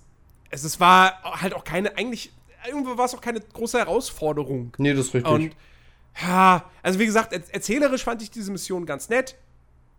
Aber spielerisch. Äh, also da, da hätte ich es da hätt tatsächlich cooler gefunden, äh, wenn du mit MJ tatsächlich vielleicht mehr so einfach reine Story-Sequenzen gehabt hättest, wo du irgendwie tatsächlich Leute interviewst oder so. Ich, keine Ahnung, was man da noch hätte machen können. Ja, vielleicht wirklich mit einem interaktiven Dialogsystem oder sowas, dass sich das dann mehr so Adventure-mäßig spielt wäre vielleicht eine bessere Lösung gewesen. Ähm, aber ja, so war ich dann, wie gesagt, froh, wenn dann so ein Abschnitt auch jedes Mal wieder äh, vorbei war und ich wieder mit Spidey äh, durch, durch Manhattan schwingen konnte. Ja, die sind ja zum Glück auch nicht so lang, die äh, MJ-Missionen. Das stimmt, das stimmt, ja. Richtig. Ähm, genau. Ja, aber lass uns mal über, über die Open World sprechen. Denn, also, die Story mag ich total. Die Hauptmission mag ich total. Habe ich sehr, sehr gerne gespielt. Ähm, das Grundgameplay finde ich großartig. Die Open World ist für mich ganz nah an einer Katastrophe. Ähm, Findest du? Ja. Es ist nicht so schlimm wie ein Mordors Schatten oder ein Mad Max, aber, also das Ding ist, wir haben 2018 und Marvels Spider-Man fühlt sich an wie ein Spiel aus dem Jahr 2018 oder ja, wie ein. Es ist. Nee, es fühlt sich an wie ein, ein, ein story-fokussiertes Spiel aus dem Jahr 2018, das aber in einem Open-World-Spiel von 2010 gefangen ist. Weil das Ding halt echt einfach die Hardcore-Ubisoft-Formel benutzt. Und das finde ich in einer Zeit, wo nicht mal Ubisoft diese Formel mehr benutzt. Weil die keiner mag. weil, weil die einfach nicht, nicht mehr, die hat einfach ausgedient. Ähm, da finde ich das echt aus einer Designsicht wirklich, wirklich schwach. Ähm, dass du, dass du A, halt Türme hast, also Türme in Anführungsstrichen, es sind halt so, so Funkmasten von der Polizei, mhm. ähm, so, so Überwachungsdinger im Prinzip. Ähm, die du dann halt äh, aktivierst, um die Karte aufzudecken, um die Nebenmissionen aufzudecken, um die Collectibles aufzudecken. Äh, das ist dann auch noch mit einem kleinen Minispiel verbunden, wo du hier ähm, na, wie heißt's? So Frequenzen, so das, was du bei Batman quasi auch machen musst, um irgendwelche genau. Sachen zu hacken, so Frequenzen übereinander legen. Genau. Und, ähm, also, sorry, ganz ehrlich, ich will diese Turmmechanik heutzutage im Spiel nicht mehr sehen. Ja, aber ganz die, ehrlich. Einz die einzige Reihe, wo ich das okay finden würde, wäre Assassin's Creed, weil das hat's erfunden. Und die machen es ja immer noch. Jein. Du hast Türme, auf die du klettern kannst, aber sie decken dir nicht mehr die Karte auf. Doch, stimmt, das ist richtig. Die sind mittlerweile nur noch als so Quick-Travel-Punkte. Genau, genau. Nee, das ist schon Quick richtig. Ja. Ähm, und wie gesagt, das finde ich halt echt schwach. Damit könnte ich sogar aber noch halbwegs leben. Also mein größter Kritikpunkt ist tatsächlich, wie sie die Open World letztendlich gefüllt haben. Ähm, weil ich finde, da haben sie extrem viel Potenzial auch verschenkt. Du hast halt mehrere Nebenmissionstypen. Ja, also du hast, du hast ja schon erwähnt gehabt, diese, diese Forschungsstation von, mhm. ähm, von äh, Harry. Hier, Harry Osborn die finde ich tatsächlich noch ganz nett, weil da zumindest, cool. da habe ich ein paar von gespielt und natürlich dreht es sich da hauptsächlich darum, also um das Bewegungssystem. Ähm, aber trotzdem hat da jede von diesen Missionen irgendwie doch noch einen eigenen Twist. Ja, also mal musst du durch Wolken fliegen, um sie zu analysieren. Mal musst du eben äh, die hier, die, die, die, das, das, das äh, Impfmittel oder Heilmittel für die Tauben da in den Parks äh, versprühen. Genau, mal ähm, musst du Fische impfen. Man musste Fische impfen. Okay, gut, das klingt jetzt schon wieder sehr, sehr ähnlich wie Tauben. Ja, das ist quasi das gleiche. Du musst am, am, am Hafen äh, über äh, so über ein paar Stellen schwingen und da irgendwelches Zeug versprühen. Also wiederholen sich da doch so ein paar Archetypen. Ja, ja, es gibt auch zwei, ja, äh, okay. äh, zwei oder drei von diesen Wissenschaftsmissionen, wo du so einen Spider-Bot steuerst, der einfach auf dem Boden lang krabbelt und den steuerst du aus der Ego-Perspektive und okay, musst da irgendwas einsammeln oder irgendwen verfolgen. Also die sind teilweise ähneln die sich halt doch, ja. Okay, das gibt's auch mehrfach. Ne? Okay, finde ich jetzt auch schon wieder nicht so geil. Ähm, nee, wie gesagt, davon hatte ich ein paar gespielt und die paar, die ich gespielt habe, die waren alle schon ein bisschen unterschiedlich. Ähm, deswegen habe ich die jetzt als nicht so, hm. nicht so negativ empfunden. Die, aber die wiederholen fast, sich aber, auch nicht so viel. Also. Okay, aber alles andere. Ähm, du hast die Basen angesprochen. Da habe ich eine gemacht. Das hat mir gereicht. ja. Ich muss dazu sagen, ich hasse Horde-Modi ich habe da echt ein Riesenproblem mit. Also das ist wirklich, das ist rein persönlich subjektiv. Ja. Ich mag Horde-Modi einfach nicht. Solo mag ich ähm, da auch nicht. Im, im Koop ist sowas mal ganz lustig, aber Solo finde ich auch blöd. Ja, vor allem, vor allem, du hast es ja auch schon erwähnt. Ja, du kannst da rein und die erste Welle an Gegnern stealthend aus, ausschalten. Ja, dann kommt die zweite Welle und du bist halt automatisch entdeckt und musst dann offen gegen die kämpfen. Und das ist für mich, das ist, das ist, das ist ein riesen Designfehler. Das also, ist kacke, ja. Die hätten hingehen müssen und sagen müssen: Pass auf, wenn du, die, wenn du alle Gegner, die dort in dieser Basis sind, wenn du die leise ausschaltest, dann ist die Basis erobert. Macht das Sinn? Nee, weil wenn, wenn du sie alle, wenn du, wenn du erwischt wirst und dann kommen noch vier Wellen, ja, irgendwo müssen diese Gegner ja trotzdem sein, so. Aber mhm. ganz ehrlich, ja, es ist ein fucking Videospiel. Ähm, ich nehme lieber den Weg, wo ich sie leise ausschalten kann und dann ist diese Basis geklärt. Ja. Ähm, als dass man da jetzt irgendwie versucht, das irgendwie logisch zu erklären und so. Zumal es ja auch eine Anzugfähigkeit gibt. Es gibt ja den Spider-Man Noir-Anzug und mhm. der schaltet eine Fähigkeit frei, dass wenn du die aktiv hast, also wenn du die drin hast, ähm, du, äh, wenn du beim Stealthen entdeckt wirst, äh, nicht automatisch Alarm geschlagen wird. Sondern mhm. du eben, wenn du denjenigen dann ausschaltest, dann ist okay, es wird nicht automatisch Alarm geschlagen. Die funktioniert ja. bei den Basen nicht. Natürlich nicht. Nee, logischerweise nicht. Aber es ist halt ja. blöd. Weil dann das denkt man sich, okay, ich nehme jetzt, wenn ich, ich will jetzt eine Basis machen, ich habe Bock zu stealthen, ich nehme diese Fähigkeit rein, ja, die bringt dir halt nichts. Ja. Nee, also diese Basen fand ich, fand ich echt schrecklich. Ähm, ganz, ganz furchtbar fand ich, äh, finde ich die Black Cat-Mission. Ähm, weil die sind nichts anderes als wo ist Waldo. Ja, ist da hat Black Cat, halt, Black Cat hat Kameras aufgestellt, ja, du guckst durch die Kamera, bewegst ein bisschen den Analogstick, bis dein Pad vibriert. Beziehungsweise dann bis weißt du was blinken okay, jetzt ran, genau, jetzt ranzoomen und dann ist da irgendwo so eine Katzenfigur. Dann machst du ein Foto und das war's. Genau, das wenn du die alle hast, dann kriegst du gesagt, ja, dann geh jetzt mal dahin und dann kriegst du ein Kostüm.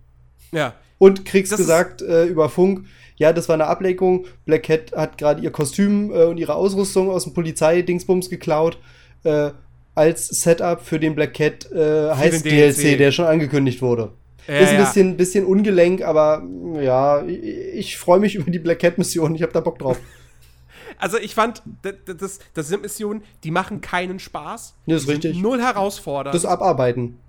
Das ist, das ist, das ist reine Fleißarbeit. Nichts anderes als das. Das, ähm, das Spiel hat leider teilweise so wirklich sowieso ein paar viel Sammelsachen, weil du, ja.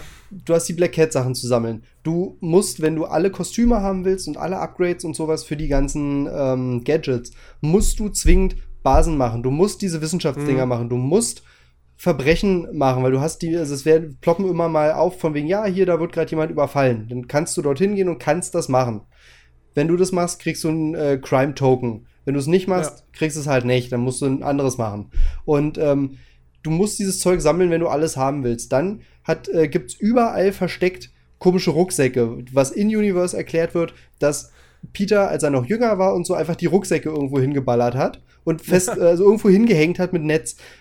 Was allerdings, wo ich als ja, als Comic-Fan, als Spider-Man-Fan mir die Frage stelle, es wird überall gesagt, dass das komische Netz sich nach zwei Stunden auflöst. Wieso hängen diese Rucksäcke da mit Netz festgeklebt, teilweise seit zehn Jahren? Was soll das? Oder nee, das seit stimmt. zehn Jahren nicht, aber seit fünf Jahren oder so. Und da sind teilweise Sachen drin. Äh, in einem davon ist irgendwas drin, wo er dann sagt, oh, das ist ja ein Prototyp für irgendein Gadget. Oder das kann ich ja noch fertig bauen. Warum hat er diesen Prototyp da reingemacht? Was soll das? Oder irgendein, irgendein Diplom oder so. Warum liegt es da? Oder ir irgendwas, genau, da sagt er, ja, das wollte ich, das, das ist irgendwas, das war ein Geschenk für Tante May.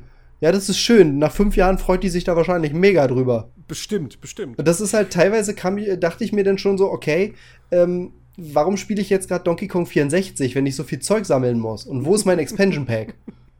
Das ist. Ja, wobei ich das immer noch also ich bin kein Riesenfan von Collectibles generell. Da haben sie sich aber immerhin die Mühe gegeben, da auch eben so ein paar Anspielungen und so weiter noch einzubauen. Und weißt du, ja, ist klar. besser als sammle 100 Federn. Ja, äh, ich habe das bei Assassin's Creed 2 gemacht. Ähm, aber ja, es ist äh, definitiv besser, weil du dadurch dann teilweise auch noch so ein paar Backstory-Sachen kriegst. Irgendwie, du hast dann in einem von den Rucksäcken ist dann irgendein Stück von Rhinos Horn drin und dann erzählt ja. Peter kurz, ach ja, da habe ich irgendwie äh, irgendwas Cooles gemacht und dann ist ihm ein Stück Horn abgeflogen. Oder ja, hier dieses Stück äh, Feder von, von, vom Geier, das habe ich abgemacht und dadurch habe ich dann rausgefunden, wie ich ihn besiegen kann. Und das ist schon ganz cool, aber ist halt trotzdem Sammelkram. Ja, eben. Ähm, also ja, es ist, es ist zu viel Sammelkram. Ähm, es, gibt, es gibt auch, es gibt so ein paar, ich glaube so 15, 16 richtige Nebenmissionen. Mhm. Da habe ich jetzt auch nicht so viele von gemacht. Ähm, eine davon ist leider dann auch wieder eine Sammelgeschichte, da musst du nämlich Tauben fangen. Die ist so doof. Ja, ja, das ist, da, da, da steht gegenüber vom Obdachlosenheim steht ein Obdachloser, mit dem quatschst du und der sagt dann, ja, meine Tauben sind weggeflogen. Und dann sammelst du die ein, aber das ist nicht etwa so, dass du dir die einsteckst und ihm vorbeibringst, sondern du, bei, bei der ersten eingesammelten Taube rufst du den Obdachlosen an, wo auch immer der ein Handy her hat, und sagst dem, ja, Keule, pass auf, ich habe hier deine Taube gefunden, äh, ich habe die mal ein bisschen gestreichelt und, und, ihr gesagt, wo sie hin soll und hab sie wieder fliegen lassen. Oh. Ja, cool. Apropos, muss ich, muss ich kurz, muss ich kurz äh, äh, noch, noch reinquetschen, äh, wo du jetzt gerade anrufen gesagt hast. Eine erzählerische Schwäche des Spiels, muss ich kurz erwähnen, ähm, es wird sehr, sehr viel Story auch dadurch transportiert, dass du nach Missionen immer wieder telefonierst. Entweder mit MJ oder mit äh, hier äh, Yuri. Ich weiß den Nachnamen nicht, die Polizistin auf jeden Ach so, Fall. ja, ja, ja. Ähm, und da finde ich, äh, fand, fand ich jetzt auch nicht so mega ideal. Das wirkte für mich so wie so eine billige Methode. Okay, wir müssen noch mehr irgendwie Hm. Storytelling betreiben. Fuck, Zwischensequenzen sind teuer. Dann machen wir halt so Telefongespräche. Er hat halt was von so Audiologs. Genau, was spätestens dann halt witzlos ist, wenn du eine Zwischensequenz hast bei MJ und dann, Ra rausgehst und dann gehst, dann rausgehst, genau, und dann kommt wieder dieser Moment, wo, wo, du- wo dann MJ anruft, wo ich mir denke, du warst doch gerade bei ihr, warum? Ach komm. Na, vielleicht hat es vergessen.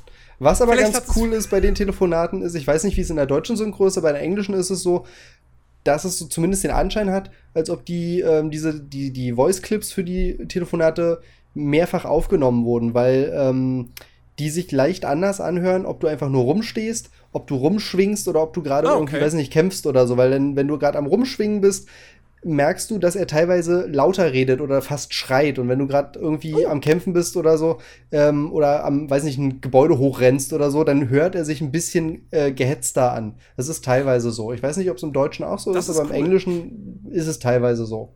Kann ich, kann ich nicht bestätigen, weil ich aber auch ähm, tatsächlich jemand bin, äh, der dann immer äh, da irgendwie auf dem Schornstein, äh, Schornsteinfeger, auf dem Schornstein oder so hocken bleibt. Ach so, nö. Gespräche laufen. Ich nicht, weil ich mir dachte, okay, der hat das Handy nicht in der Hand, also wird's, wird die Polizei ihn nicht anhalten, wenn er rumschwingt. Passt schon. Das wäre geil.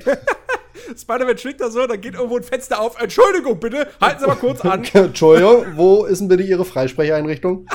Nee, also wie gesagt, da dachte ich mir, okay, ja, der telefoniert halt beim Rumschwingen, macht er im Film auch, wird im Spiel auch funktionieren. Äh, ähm, nee, ich kann mich dann halt einfach so, ich versuche mich dann wirklich komplett einfach auf die Gespräche zu konzentrieren und Nee, ist ja- irgendwie rumschwingen. Ist ja richtig. Ähm, naja, äh, zurück zum Open World Kram. Du hast die Verbrechen angesprochen. Ist auch super repetitiv. Ja, ist halt so ein random Event, was, was immer mal wieder kommt. So, dass du Ja. halt einen Funkspruch von der Polizei hörst und dann, ah, da ist irgendwie Raubüberfall oder so. Und du kannst hin. Wie gesagt, super repetitiv, aber als atmosphärisches Detail, finde ich, gehört das in dieses Spider-Man-Spiel rein. Genau. Weil es für mich zu Spider-Man einfach dazugehört, dass er durch die Stadt schwingt, dann Polizeifunk hört, da ist was los und dann spontan sein, seine Route ändert und äh, dahin düst. Genau, und Äh, das, das eskaliert vor allem später im Laufe der Story auch noch. Dass es nicht nur ist, ja, irgendwelche random Verbrecher, sondern dann heißt es irgendwie, ja, die Leute von äh, Mr. Negative machen da so ein bisschen Stunk und Ja. später dann irgendwie noch passieren noch so ein paar Sachen im Laufe der Story. Äh, von wegen, ja, und jetzt passiert das und das noch, jetzt machen die irgendwie Stunk und jetzt bekämpfen die sich gegenseitig. Und das ist ziemlich cool, macht das Ganze ein bisschen dynamischer und gibt der ganzen Stadt also dem ganzen, der ganzen Open World noch so ein bisschen Leben.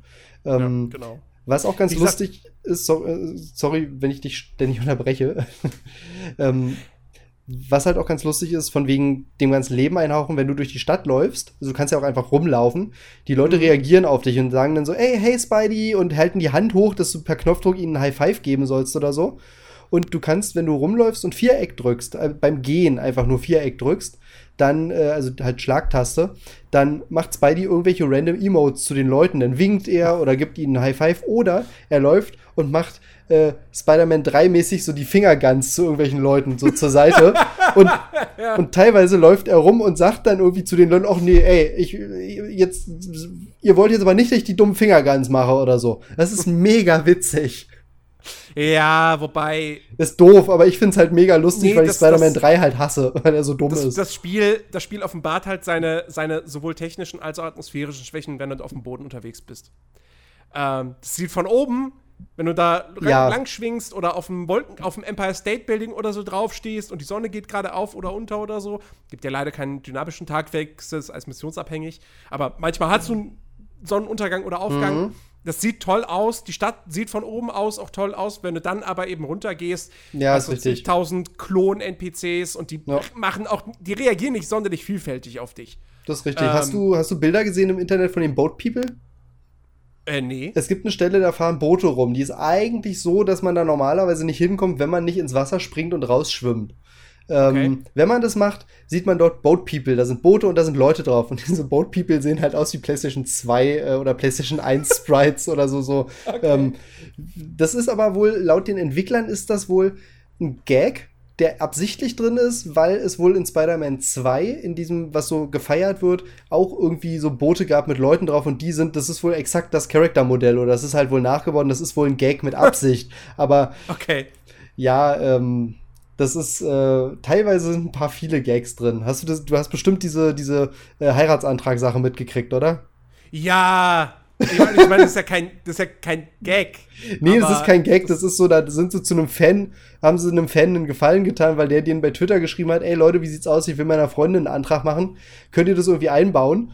Ja, ja, und dann fragen die Entwickler noch, ja, das Spiel kommt ja erst, also das war irgendwie im Frühjahr, im ja, Mai ja. oder so. Und dann fragen die Entwickler noch, ja, das Spiel kommt ja erst im, bis September, kannst du so lange noch warten? So, ja, ja, wir sind seit fünf Jahren zusammen, mhm. kein Ding. Und dann kommt das Spiel raus und er sagt dann halt so, ja, hm. Nee, wir haben uns getrennt. Wir haben uns getrennt. Sie hat, sie hat mich mit meinem besten Kumpel oder mit meinem ja. Bruder betrogen. Und äh, Insomniac hat ihm aber angeboten, du pass auf, ist halt blöd. Wenn du möchtest, patchen wir das raus. Sag uns irgendwas anderes, was wir da hinschreiben sollen, weil das halt an so einem Kino, da wo normalerweise steht, was für ein Film läuft. Genau. Steht das halt, steht irgendwie Maddie, will you marry me oder so. Und ich habe aber auch gelesen, irgendein anderer Typ, der auch eine Freundin hat, die Maddie heißt, hat das einfach genutzt und hat das benutzt für einen Antrag und sie hat ja gesagt. Ja, stimmt, das habe ich, das hab ich, das hab ich auch mitbekommen. Ja, hat's ja. ja doch was Gutes gehabt, aber ähm, ja, nee, auf dem Boden ist halt echt nicht so schön teilweise, aber du hast teilweise eben, wenn du auf dem, auf dem State Building oder so bist oder irgendwo weiter oben, an manchen Stellen so schöne Lichtstimmungen, die halt echt dazu einladen, irgendwie Screenshots zu machen, wo es auch ja einen relativ umfangreichen Modus für gibt. Ich weiß nicht, ob du den irgendwie mhm. dir mal ein bisschen genauer angeguckt hast. Den Fotomodus. Äh, ja, am Anfang ähm, als, als ich dann mal so eine, so eine hm. Fotoaufgabe machen wollte. dachte ich, es geht Ach über den Fotomodus. Ja, ja nee, nee, da gibt es einen separaten Modus für, die man ständig vergisst auszuschalten. Ja. Ähm, Exakt. Genau, das, nee, mit, das mit den Fotodingern finde ich übrigens auch ein bisschen schade. Ich, sowas hm. finde ich okay, wenn du so eine reale Stadt hast mit realen Wahrzeichen, dass du dann da Fotos von machen kannst. Das habe ich in Watch Dogs 2 sehr gerne gemacht. Das habe ich ähm, auch gar nicht gespielt. Ich habe nur den ersten gespielt. Hier habe ich das ein, zwei Mal gemacht und dann habe ich es sein gelassen, weil ich finde, wenn man sowas macht, dann sollte man auch irgendwie hingehen und sagen: Pass auf, du hast ein Foto vom Empire State Building gemacht, jetzt kriegst du auch ein bisschen Infos zum Empire State Building. Nee, machst das Foto und gut ist, kriegst ein paar Erfahrungspunkte ja. und eine Marke. So wie es halt früher in äh, Assassin's Creed, ich glaube, Brotherhood äh, hatte das und ich glaube, ähm, oh Gott, Revelations hatte das, glaube ich, auch, dass wenn du an irgendwelchen historischen Orten, an irgendeiner Kirche oder in Revelations einer Moschee oder sowas, dass du dann Infos dazu gekriegt hast. Genau, ähm, das, hat ja, das hat ja fast jedes Assassin's ja. Creed gehabt. Jetzt bis auf Origins, da habe ich das auch sehr vermisst, muss ich sagen. Na, Origins hat's, hat's in diesem ähm, in, in diesem DLC. Genau, in diesem komischen anderen Modus. Aber ich hätte es gerne im, Haupt, gerne im Hauptspiel gehabt, weil ich, weil ich, ich, ich lese tatsächlich gern so Codex-Texte und so, ja, ich auch. ein bisschen Informationstexte. Und ähm, klar, äh, über das Empire State Building, so, da hast du wahrscheinlich in zigtausend anderen Spielen. Das, das ist halt einfach die Sache, wo, wo, sie sich wahrscheinlich gedacht haben, okay, das Spiel spielt 2018, das sind echte Wahrzeichen, sollen die Leute halt bei Wikipedia gucken. Aber ja. bei so, äh, eben wie bei Assassin's Creed, bei irgendwelchen alten Sachen, okay, oder weiß ich nicht, bei Grimoire-Karten, wo ich glaube, dass sich die kein Mensch durchgelesen hat bei Destiny 1. Ähm, aber ähm, äh, ja, das ist. Ja, ähm, aber wie gesagt, ich finde halt, dann, dann, dann lass, kannst du es halt auch komplett weglassen. Das ist richtig. Ich habe die trotzdem alle gemacht, weil mir langweilig war. Aber ähm, du wolltest die Marken haben wahrscheinlich. Ja, genau. Ich wollte die Marken haben. Ja. Ich weiß zwar nicht mehr wofür, aber für irgendwas wollte ich die haben. Ähm, Und das ist halt, das ist halt das große. Also ich finde, wie gesagt, diese Open World ist für mich ein, ein, ein, ein also in nicht die offene Spielwelt an sich, sondern wirklich die Struktur des Spiels und wie das Ganze spielerisch genutzt wird, ist für mich halt echt wirklich nicht gut. Also es, ich finde, das ist ein, ein, ein, ich finde, es ist ein schlechtes Open World Spiel. Jetzt mal rein darauf bezogen. Ähm, Gerade auch dadurch, dass du halt diese ganzen Belohnungen, die Anzüge, die Gadget-Upgrades und so, du kannst, du kriegst die halt nur, wenn du die Nebenmissionen machst, weil du kriegst für Hauptmissionen kriegst du keine Marken du, für, wenn du die Hauptmission spielst, dann kriegst du deine Erfahrungspunkte, dass du in deinen drei äh, Skilltrees Fähigkeiten freischalten kannst, die größtenteils mhm. echt unspektakulär sind. Teilweise sind es auch Sachen, wo man sich denkt, warum kann ich das nicht von Anfang an? Also, das ist jetzt auch kein großer Motivationsfaktor in dem Spiel. Das wären nee, das halt wirklich die Anzüge, die ein cooles Feature sind. Das gefällt mir echt total. Aber ich habe keinen Bock, diese ganzen Nebenmissionen zu machen. Nee, das ist richtig. Ich habe auch irgendwann dann keine Lust mehr gehabt und du schaltest, an sich schaltest du die Anzüge ja durchs Leveln frei. Zumindest die meisten. Musst sie dann aber trotzdem noch mit, Mit äh, mit Tokens kaufen. Ich muss Ja. sagen, ich finde das cool mit den Anzügen. Ich finde es aber immer ein bisschen doof bei sowas, wenn die, ähm, wenn du halt so Anzüge kriegst, aber nicht erklärt kriegst, was das ist. Also du kriegst zu diesen Anzügen keinerlei Erklärung. Wenn du wenigstens irgendwie Mhm. kurz was hättest, ja, das ist aus dem und dem Comic, das ist, hat die und die Geschichte, weil an sich machen diese Anzüge im Spiel, warum du sie bekommst, ja keinen Sinn. Es gibt zwei Anzüge, Ja. die, oder einen, besser gesagt, der einen Sinn hat. Ähm, das ist, ist glaube ich, auch kein Spoiler. Du kriegst halt durch die Black Cat-Mission einen Anzug. Und wenn Ja. du den Anzug hast, hast du den, weil du die Black Cat-Mission gemacht hast und der dort auf dem Tisch gelegen hat. Das macht Mhm. Sinn. Später kriegst du noch einen neuen Anzug oder diesen Anzug mit der, mit der riesigen weißen Spinne drauf, der in den Trailern und so ist. Den hast du ja auch nicht direkt am Anfang, den kriegst du aber relativ schnell. Und Ja. ansonsten die ganzen anderen Sachen, die du kriegst, die aus irgendwelchen Comics sind und so, macht halt nicht viel Sinn, dass sie drin sind. Oder die beiden, oder die beiden Filmkostüme, die drin sind, weil das ist ja auch im Marketing schon drin gewesen. Äh, der Iron Spider-Anzug aus Infinity War ist halt drin, der diese, ähm, diese, diese Beine als Special-Fähigkeit hat. Ja. Ähm, wo ich mich, wo ich, gut, es ist mir klar, warum sie die Filmversion genommen haben, aber man hätte ja auch, wenn man sonst nur Comic-Kostüme hat, die Comic-Version vom Iron Spider-Anzug nehmen können. Die ja anders Mhm. aussieht, weil die ist halt wirklich nur rot mit so ein bisschen goldenem Zeug drauf, ohne dieses ganze Schnörkelzeug. Ähm, Ja. Und man kriegt halt, äh, also es gab, das war im Marketing, glaube ich, auch, dass der Spider-Man Homecoming-Anzug, dieser selbstgebaute von, äh, von Peter, mit drin ist. Mhm. Den kriegt man halt, wenn man alle, ähm, alle Rucksäcke gemacht hat. Dann kriegt man Ja. den. Es macht aber auch nicht wirklich Sinn, dass der da, also den könnte man noch erklären, warum er drin ist, so vor In-Universe, aber die anderen machen an sich halt keinen Sinn. Das finde ich ein bisschen doof. Gerade sowas wie der 2099-Anzug, von dem es zwei Versionen gibt, was irgendwie dumm ist. Aber Mhm. ja, ist, nicht, ist jetzt nichts Schlimmes, ist jetzt nichts, was das Spiel kaputt macht, aber ich finde es halt immer schöner, wenn da irgendwelche, ähm, also wenn du eine Relevanz hast, wenn es erklärt wird, warum so eine Sachen drin sind und das nicht einfach nur ist, ja, die Fans freuen sich. Das stimmt. Wie gesagt, mein größtes Problem ist halt auch einfach, dass du wie viele unterschiedliche Markentypen hast?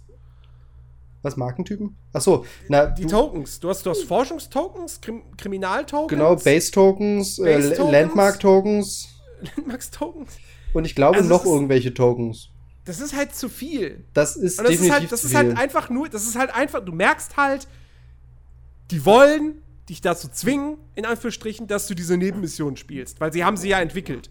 ja, Und deswegen geben sie dir als Anreiz die, die Anzüge und die, und die Upgrades. Aber weil du halt nicht einen Markentyp hast, sondern vier oder fünf, Hm. musst du halt auch alle Nebenmissionen machen, um alle Sachen freizuschalten. Und, oh Gott. Nee, Also- also, da habe ich auch keinen Bock mehr drauf gehabt. Sobald ich die Story durch hatte, war auch wieder der Punkt, es ist so ein Spiel, ich habe die Story durch, okay, kein Bock mehr drauf. Ja. Und was ich halt nicht verstehe ist, sie haben sich in so vielerlei Hinsicht an, Bat an den Batman-Spielen orientiert. Ja, am Kampfsystem, auch, auch die Bewegung in der Spielwelt. Ja, ich meine, das, das Schwingen mit Spider-Man ist jetzt nicht so weit weg von äh, dem hier mit Batman und seinem, und seinem Greifhaken und so Das rumschwingen. ist richtig. Ähm, warum haben sie das bei den Nebenmissionen nicht genauso gemacht? Warum sind sie nicht hingegangen und haben gesagt, pass auf, wir haben so viele coole Schurken ins, im Spider-Man-Universum. Wir Ja. haben auch so viele, wir haben auch, sie haben, es gibt einige Schurken, die in diesem Spiel auftauchen im Laufe der, der Story. Die meisten davon haben, wie gesagt, eher nur so kurze Auftritte, was ein bisschen schade ist vielleicht. Ja, und Bosskämpfe, Ähm. bei denen man genau vorher weiß, wie sie ablaufen. Genau. Warum sind sie nicht hingegangen und haben es gemacht wie bei Batman Arkham City und haben den einzelnen Schurken eigene Nebenmissionsstränge gegeben? Es gibt einen Nebenmissionsstrang, ähm, der wird dann im Lauf, also ist das, ist das ein Spoiler? Was meinst du, die Taskmaster-Dinger? Nee, nee, nee, nee, nee. Weil das gibt's ja auch noch. Ja, aber das ist ja auch wieder so komplett generischer Kram. Genau, es sind komplett Ähm. generische Challenges mit zwei Kämpfen dazwischen. Aber der Taskmaster ist ein ganz cooler Bösewicht. Ja. Äh, nee, was ich meine ist, ach, komm, ey, Leute, spul zwei Minuten vor. Und das Es Spiel ist, eine es Woche draußen, das kann man spoilern. es, ist, es ist eigentlich eh nur ein Minispoiler. Du triffst irgendwann im Laufe der Hauptstory, das ist sogar in der MJ-Mission auf Tombstone. Stimmt. So. Der spielt in der Hauptgeschichte aber eigentlich nur in dieser Mission eine Rolle. ja, Mhm. es also. gibt der aber eine Nebenquest-Reihe. Genau, der macht irgendwas für Mr. Negative, aber es gibt keinen Kampf gegen den. Der ist, der spielt danach, in der Hauptstory ist der weg. Du öffnest aber eine Nebenquest-Reihe, die irgendwie aus Mhm. drei Nebenmissionen besteht. Ich habe ich hab jetzt ehrlich gesagt nur die erste davon gemacht, die ziemlich unspektakulär war. Ich habe die gar nicht ähm, gemacht. Aber das ist was, wo ich mir denke, okay, ihr habt da diesen Bösewicht, habt ihr so ein paar eigene Nebenmissionen gegeben. Warum habt ihr das nicht mit viel mehr Bösewichtern gemacht? Ja, das ist richtig, da hätte man. Warum, warum irgendwie dann so ein Kram? Ähm, ich meine, ich, mein, ich finde es okay, dass so ein paar handgemachte Nebenmissionen drin sind, aber die, die ich halt gespielt habe, waren dann so belanglos, wo dann irgendwie so ein College-Typ da steht, der seinen Kumpel äh, vermisst.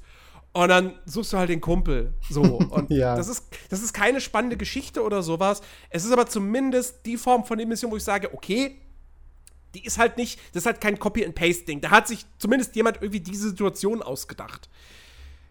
Ja, das Aber wie gesagt, das hätte, man, das hätte man viel besser machen können und dann hätte man viel mehr auf sowas setzen sollen, als eben, wie gesagt, diese blöden Black Cat-Missionen oder diese Basen. Sowas brauche ich nicht. Nee, ist richtig. Ähm, es gibt vor allem so viele ähm, Bösewichte bei Spider-Man, also im ganzen Universum so, die man halt einfach für eine Nebenmission einfach hätte reinnehmen können, wie, weiß ich nicht, eine Mission mit Craven dem Jäger oder mit der Echse oder weiß ich nicht. Ja. Michael Morbius, dem lebenden Vampir oder sowas. Also das, das finde ich, da haben sie halt wirklich so extrem viel Potenzial verschenkt. Stattdessen bauen sie halt so eine Standard Ubisoft Open World. Mhm. Dafür ist die, Story gesagt, aber geil. Die Story ist geil und man kann tatsächlich auch, wenn man jetzt, wenn man jetzt sagt, okay, pass auf, ich verzichte auf die ganzen Anzüge, mhm. ja, äh, man kann die Story ohne Probleme durchspielen, weil, ja. äh, wie gesagt, Erfahrungspunkte für deine Skilltrees, die kriegst du genug. Ähm, so, so ein paar, so zwei, drei Anzüge kannst du, also ich habe auch, wie gesagt, ich habe diesen, diesen Punk-Spidey habe ich freigeschaltet mhm. äh, und auch irgendwie zwei, drei andere. Ähm, und ähm, jeder hat im Prinzip eine nützliche Fähigkeit, die du gebrauchen kannst.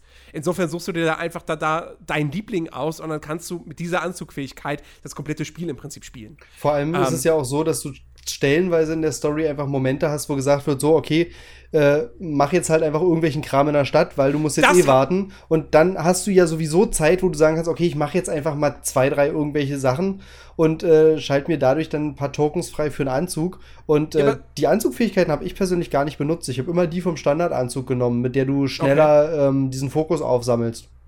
Nee, ich fand, ich, fand die, ich fand die schon ziemlich nützlich. Gerade so, so, Fähigkeiten, die dann eben mehrere Gegner einfach um dich herum direkt ausschalten oder so. Mm, das von Punks bei dir ist ganz geil, wenn du auf dem Dach stehst und einfach Leute um dich rum vom, vom Gebäude wirfst. Ja, das ist halt, das ist halt super praktisch. Ähm, nee, aber, aber das, diese Momente, wo das Spiel dann sagt, okay, die Story geht jetzt nicht weiter, bevor du nicht so ein, zwei Nebenmissionssachen gemacht hast, hat mich voll genervt. Ja, es ist doof. Das Vor allem, wenn du gerade Bock hast, weiterzumachen. Vor, vor allem, weißt, ich meine, was, was habe ich in den Situationen gemacht? Es ist nicht so, dass dann da irgendwie ein unsichtbarer Timer läuft oder so. Das heißt, beschäftige dich jetzt fünf Minuten irgendwie anders und dann wird die nächste Story-Mission freigeschaltet. Nee, nee, nee, nee, nee. Du musst irgendwie, eigentlich musst du, in der Regel musst du irgendwie immer zwei optionale Sachen machen. Was ich gemacht habe, war, ich habe einfach zwei Rucksäcke eingesammelt, weil das geht am schnellsten. Ich wollte so schnell wie möglich, dass die Story weitergeht. Ich weiß, also auch da wieder, ne, sie versuchen dich dann auf die Open World, auf die Nebenmission zu lenken. Aber sorry, dann bietet mir halt coole Nebenmissionen an, dann mache ich das auch. Aber so habe ich da keinen Bock drauf. Ähm, sodass ich am Ende dann halt wirklich da sitze und mir denke, ey, die Sto das, das grundlegende Gameplay, das Schwingen, das Kämpfen macht mega Spaß, das Schleichen macht Spaß, die Story ist cool. Aber diese Open World hättet ihr euch einfach sparen können. Da hätte ich lieber ein Spiel gehabt à la Mafia 1, was sagt, wir haben dieses freie Manhattan als Kulisse, damit du da schön frei rumschwingen kannst. Es gibt keine Nebenmission, fertig. Aber das kannst du heutzutage natürlich nicht mehr machen, weil dann beschweren sich die Leute, dass kein Content drin steckt. Das ist richtig, das tun sie dann. Aber ich, ich weiß nicht, also ich finde Spider-Man ohne Open World ist irgendwie doof, weil dann hast du Spider-Man also, Dimensions oder so. Oder Edge of ja, Time, was halt wirklich nur Schlauchlevel war. Aber genau, das, das, deswegen, deswegen sage ich ja, wie gesagt, mein, von, von, mir aus hätten sie es einfach machen können du hast dieses Manhattan als mhm. frei begehbare Kulisse, kannst von mir, kannst, bau, bau Easter Eggs rein am laufenden Band, macht es eine schön atmosphärische Welt, aber lass diesen Nebenmissionskram ja. weg, über den und, und dass ich nur über den dann die ganzen Sachen freischalten kann. und wenn das, Nebenmissionen dann halt richtige, dass du irgendwie eben wie bei Batman halt irgendwie eine kleine Nebenquest-Reihe hast, die mit irgendeinem bestimmten Bösewicht zu tun hat, dass du am Ende gegen den kämpfst oder so oder genau. den triffst oder irgendwas passiert. Ähm, und äh, dann eben noch eine andere Quest hast, die sich um einen anderen Bösewicht dreht, weil ja. es gibt so viele Bösewichte, das ist ja einfach so. Genau. Strick, das ist das, was ich immer sage. Die Verpackung ist letztendlich entscheidend. Spielerisch, auch, auch in einem Witcher 3 mache ich spielerisch in jeder Nebenquest das Gleiche. Jo. Ja. Aber, aber es ist eine Story drin. Ich bekomme immer eine andere Geschichte erzählt und ich bekomme gute Geschichten erzählt. Die und bei Spider-Man fehlt das halt zu fast, sagen wir mal, zu 90 Prozent. Ja, das ist leider so. Aber es ist ja einfach so, das Spiel ist mega erfolgreich gerade. Es ist irgendwie das, ja. der, das, das ähm, am schnellsten sich verkaufende PS4 Exclusive. Ja, und schneller als God of War. Genau, und es ist auch relativ sicher, dass ein zweiter Teil kommen wird. Und vielleicht ähm, ist es ja einfach so, dass da auch ein paar Lehren draus ziehen und dann beim zweiten Teil sagen, okay, ähm, es gab ja so ein bisschen Kritik und wir haben da jetzt dran gearbeitet und deswegen ist das und das jetzt so. Kann man hoffen. Naja, gut. Also ja, ho ich hoffe ich. Hoffe ich ist aber im Normalfall halt nicht so. Das Problem ist, diese Kritik gibt es nicht. Ähm, und das stört mich ja. extremst, ja. Diese ganzen Wertungen. Das Ding hat so viele, es hat sehr viele 80er-Wertungen bekommen. Mhm. Es hat auch teilweise 90er-Wertungen. IGN Deutschland. Ich habe den Test, habe ich, hab ich mir durchgelesen.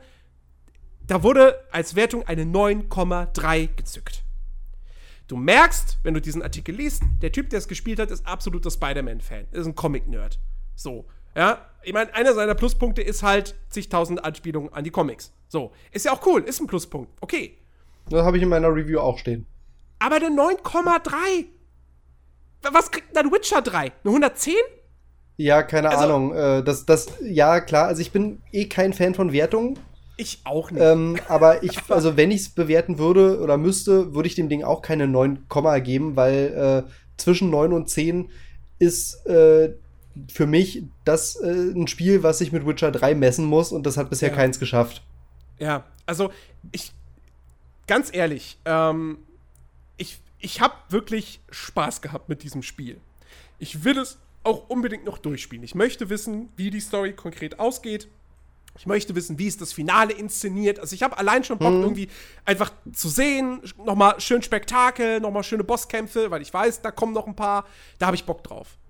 Ähm, und du kannst diese Story auch linear durchspielen, mehr oder weniger, das geht. So, und dann hast du damit eine gute Zeit.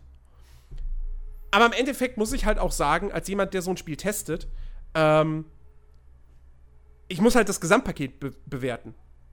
Und wenn die, wenn die, und es ist ein Open-World-Spiel. Und wenn die Struktur dieses Spiels, also diese Open-World-Struktur, wenn die nicht gut ist, dann ist es ein ganz gehöriger Kritikpunkt, wo ich am Ende beim besten Willen nicht verstehen kann, dass das Ding irgendwelche 80er-Wertungen bekommt. Das ist ein gutes Spiel.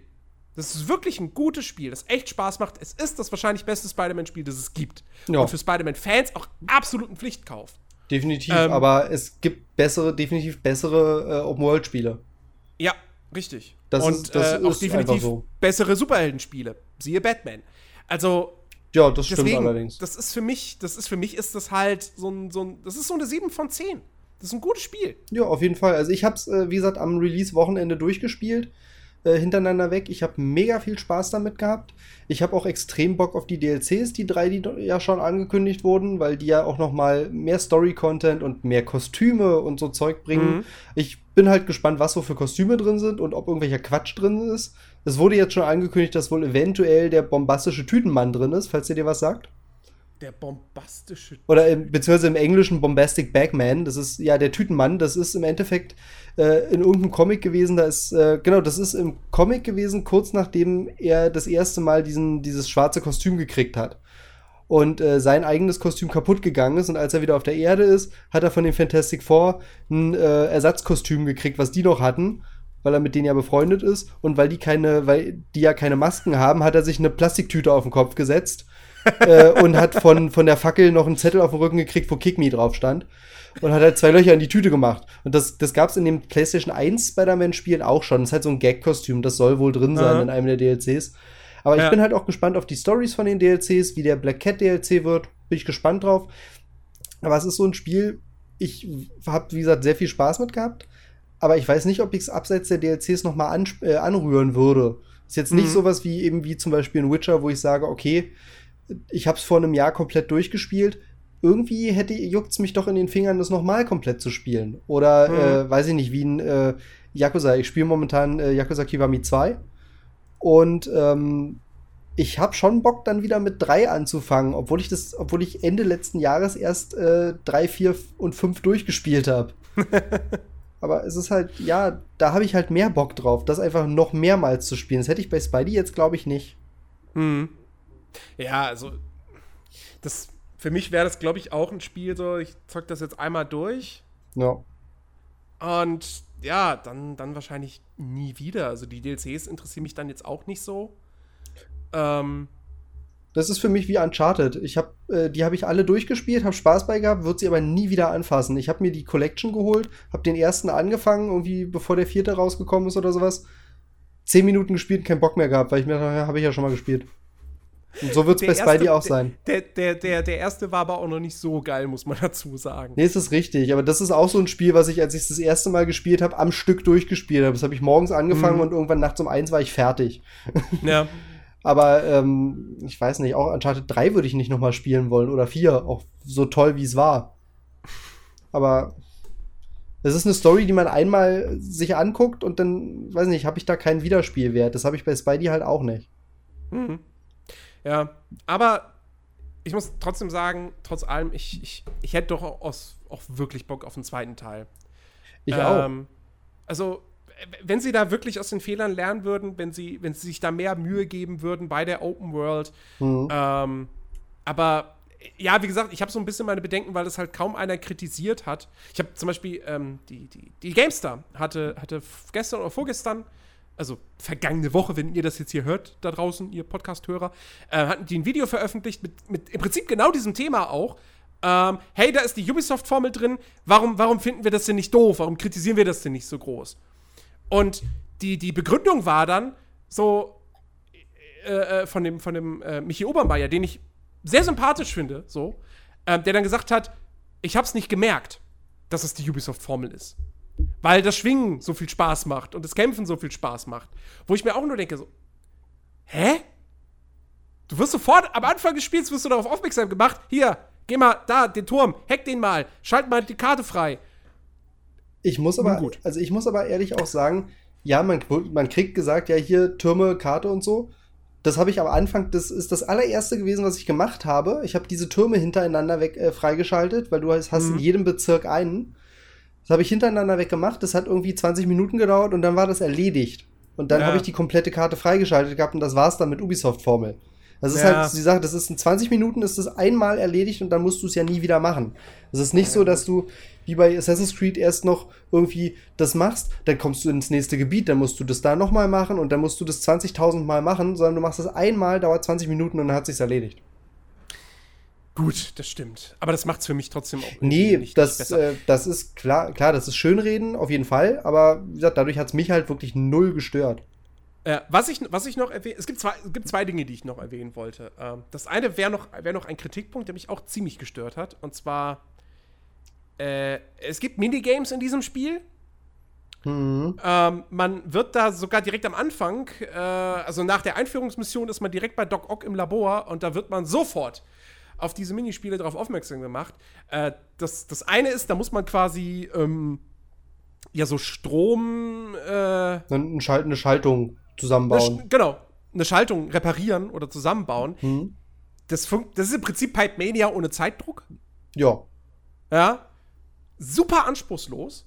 Null Herausforderung. Das ist richtig. Später kommt zwar dann noch sowas dazu, von wegen, dass du eine bestimmte Spannung haben musst, aber ja. das ist dann halt, ich habe das so gemacht, ich habe es zusammengebaut und habe dann halt die Sachen, die die Spannung beeinflussen, ausgetauscht, bis gepasst hat. Genau. Das Schöne, also das Gute ist, es kommt zum Glück, es wird nicht so häufig zur Pflicht.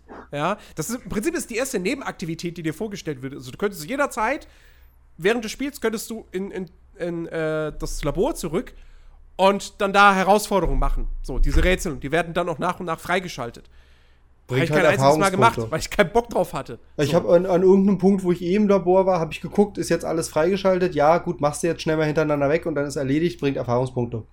Ja, und, ähm, und dann gibt es aber tatsächlich äh, später im Verlauf der Kampagne gibt es dann aber doch so ein, zwei Stellen, wo du das dann machen musst. Und dann mhm. sind das auch irgendwie mehrere dieser, dieser, dieser Minigame-Abschnitte am Stück. Und da dachte ja. ich auch nur so, oh, ernsthaft jetzt? Ich habe da gerade keinen Bock drauf. Ich muss aber also, sagen, das fand ich noch okay. Es gibt aber auch noch so ein anderes, wo ich nicht mal wirklich weiß, was das ist, wo du irgendwie so ein Muster übereinander legen musst. Ich hab, Das kam aber nie. ich weiß auch Also nicht das, mehr das habe wirklich, ich einmal warum am man das Anfang machen soll. gespielt, wo es dir, wo's dir erklärt wird und danach nie wieder. Das, also ich glaube, das kam später nochmal, aber ich habe es auch nicht wirklich Ja? verstanden, wie das funktioniert. Ich fand das mega schwer. Aber ich weiß nicht, vielleicht bin ich Mega- auch zu doof dafür. Ich fand das doof. Aber wieso? Das ist doch im Prinzip nur, du hast da ein Muster und dann hast du links mehrere verschiedene Ja, Muster klar. Und Später ist es aber so, dass du dann irgendwie noch Sachen hast, die dann so einen Strich wegmachen oder dass du so einen Strich doppelt machen musst, damit es was Okay. Dickes wird. Und dann hast du aber halt wirklich nur ganz limitierte Sachen, sodass du extra was hinmachen musst, was was zu viel hat, damit du es dann mit einem anderen Teil wieder wegmachen kannst. Das fand ich super kompliziert. Aber weiß Okay. nicht, das, das, al- als ich das gemacht habe, war es aber auch schon ein bisschen später. Ich Mhm. habe Freitag angefangen, gespielt, gespielt, war Samstag kurz unterwegs und Sonntag früh um fünf war ich fertig. Also es kann auch sein, dass das dann irgendwie eher schon ein bisschen später war und ich deswegen ein bisschen dumm war, weil ich halt müde war. Ja.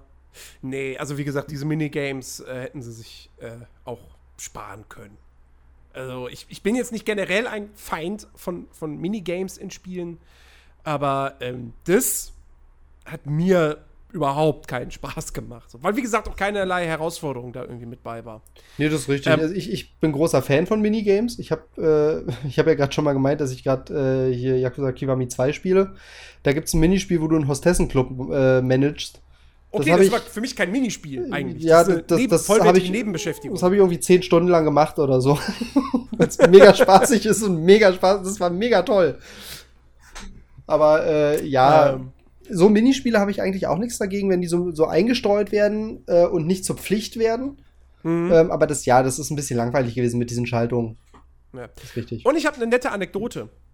Ich hatte, ich hatte einen, einen ganz lustigen, also na, eigentlich war es nicht lustig, weil er mich dazu zwang, einen Abschnitt nochmal zu spielen. Äh, ein Bug.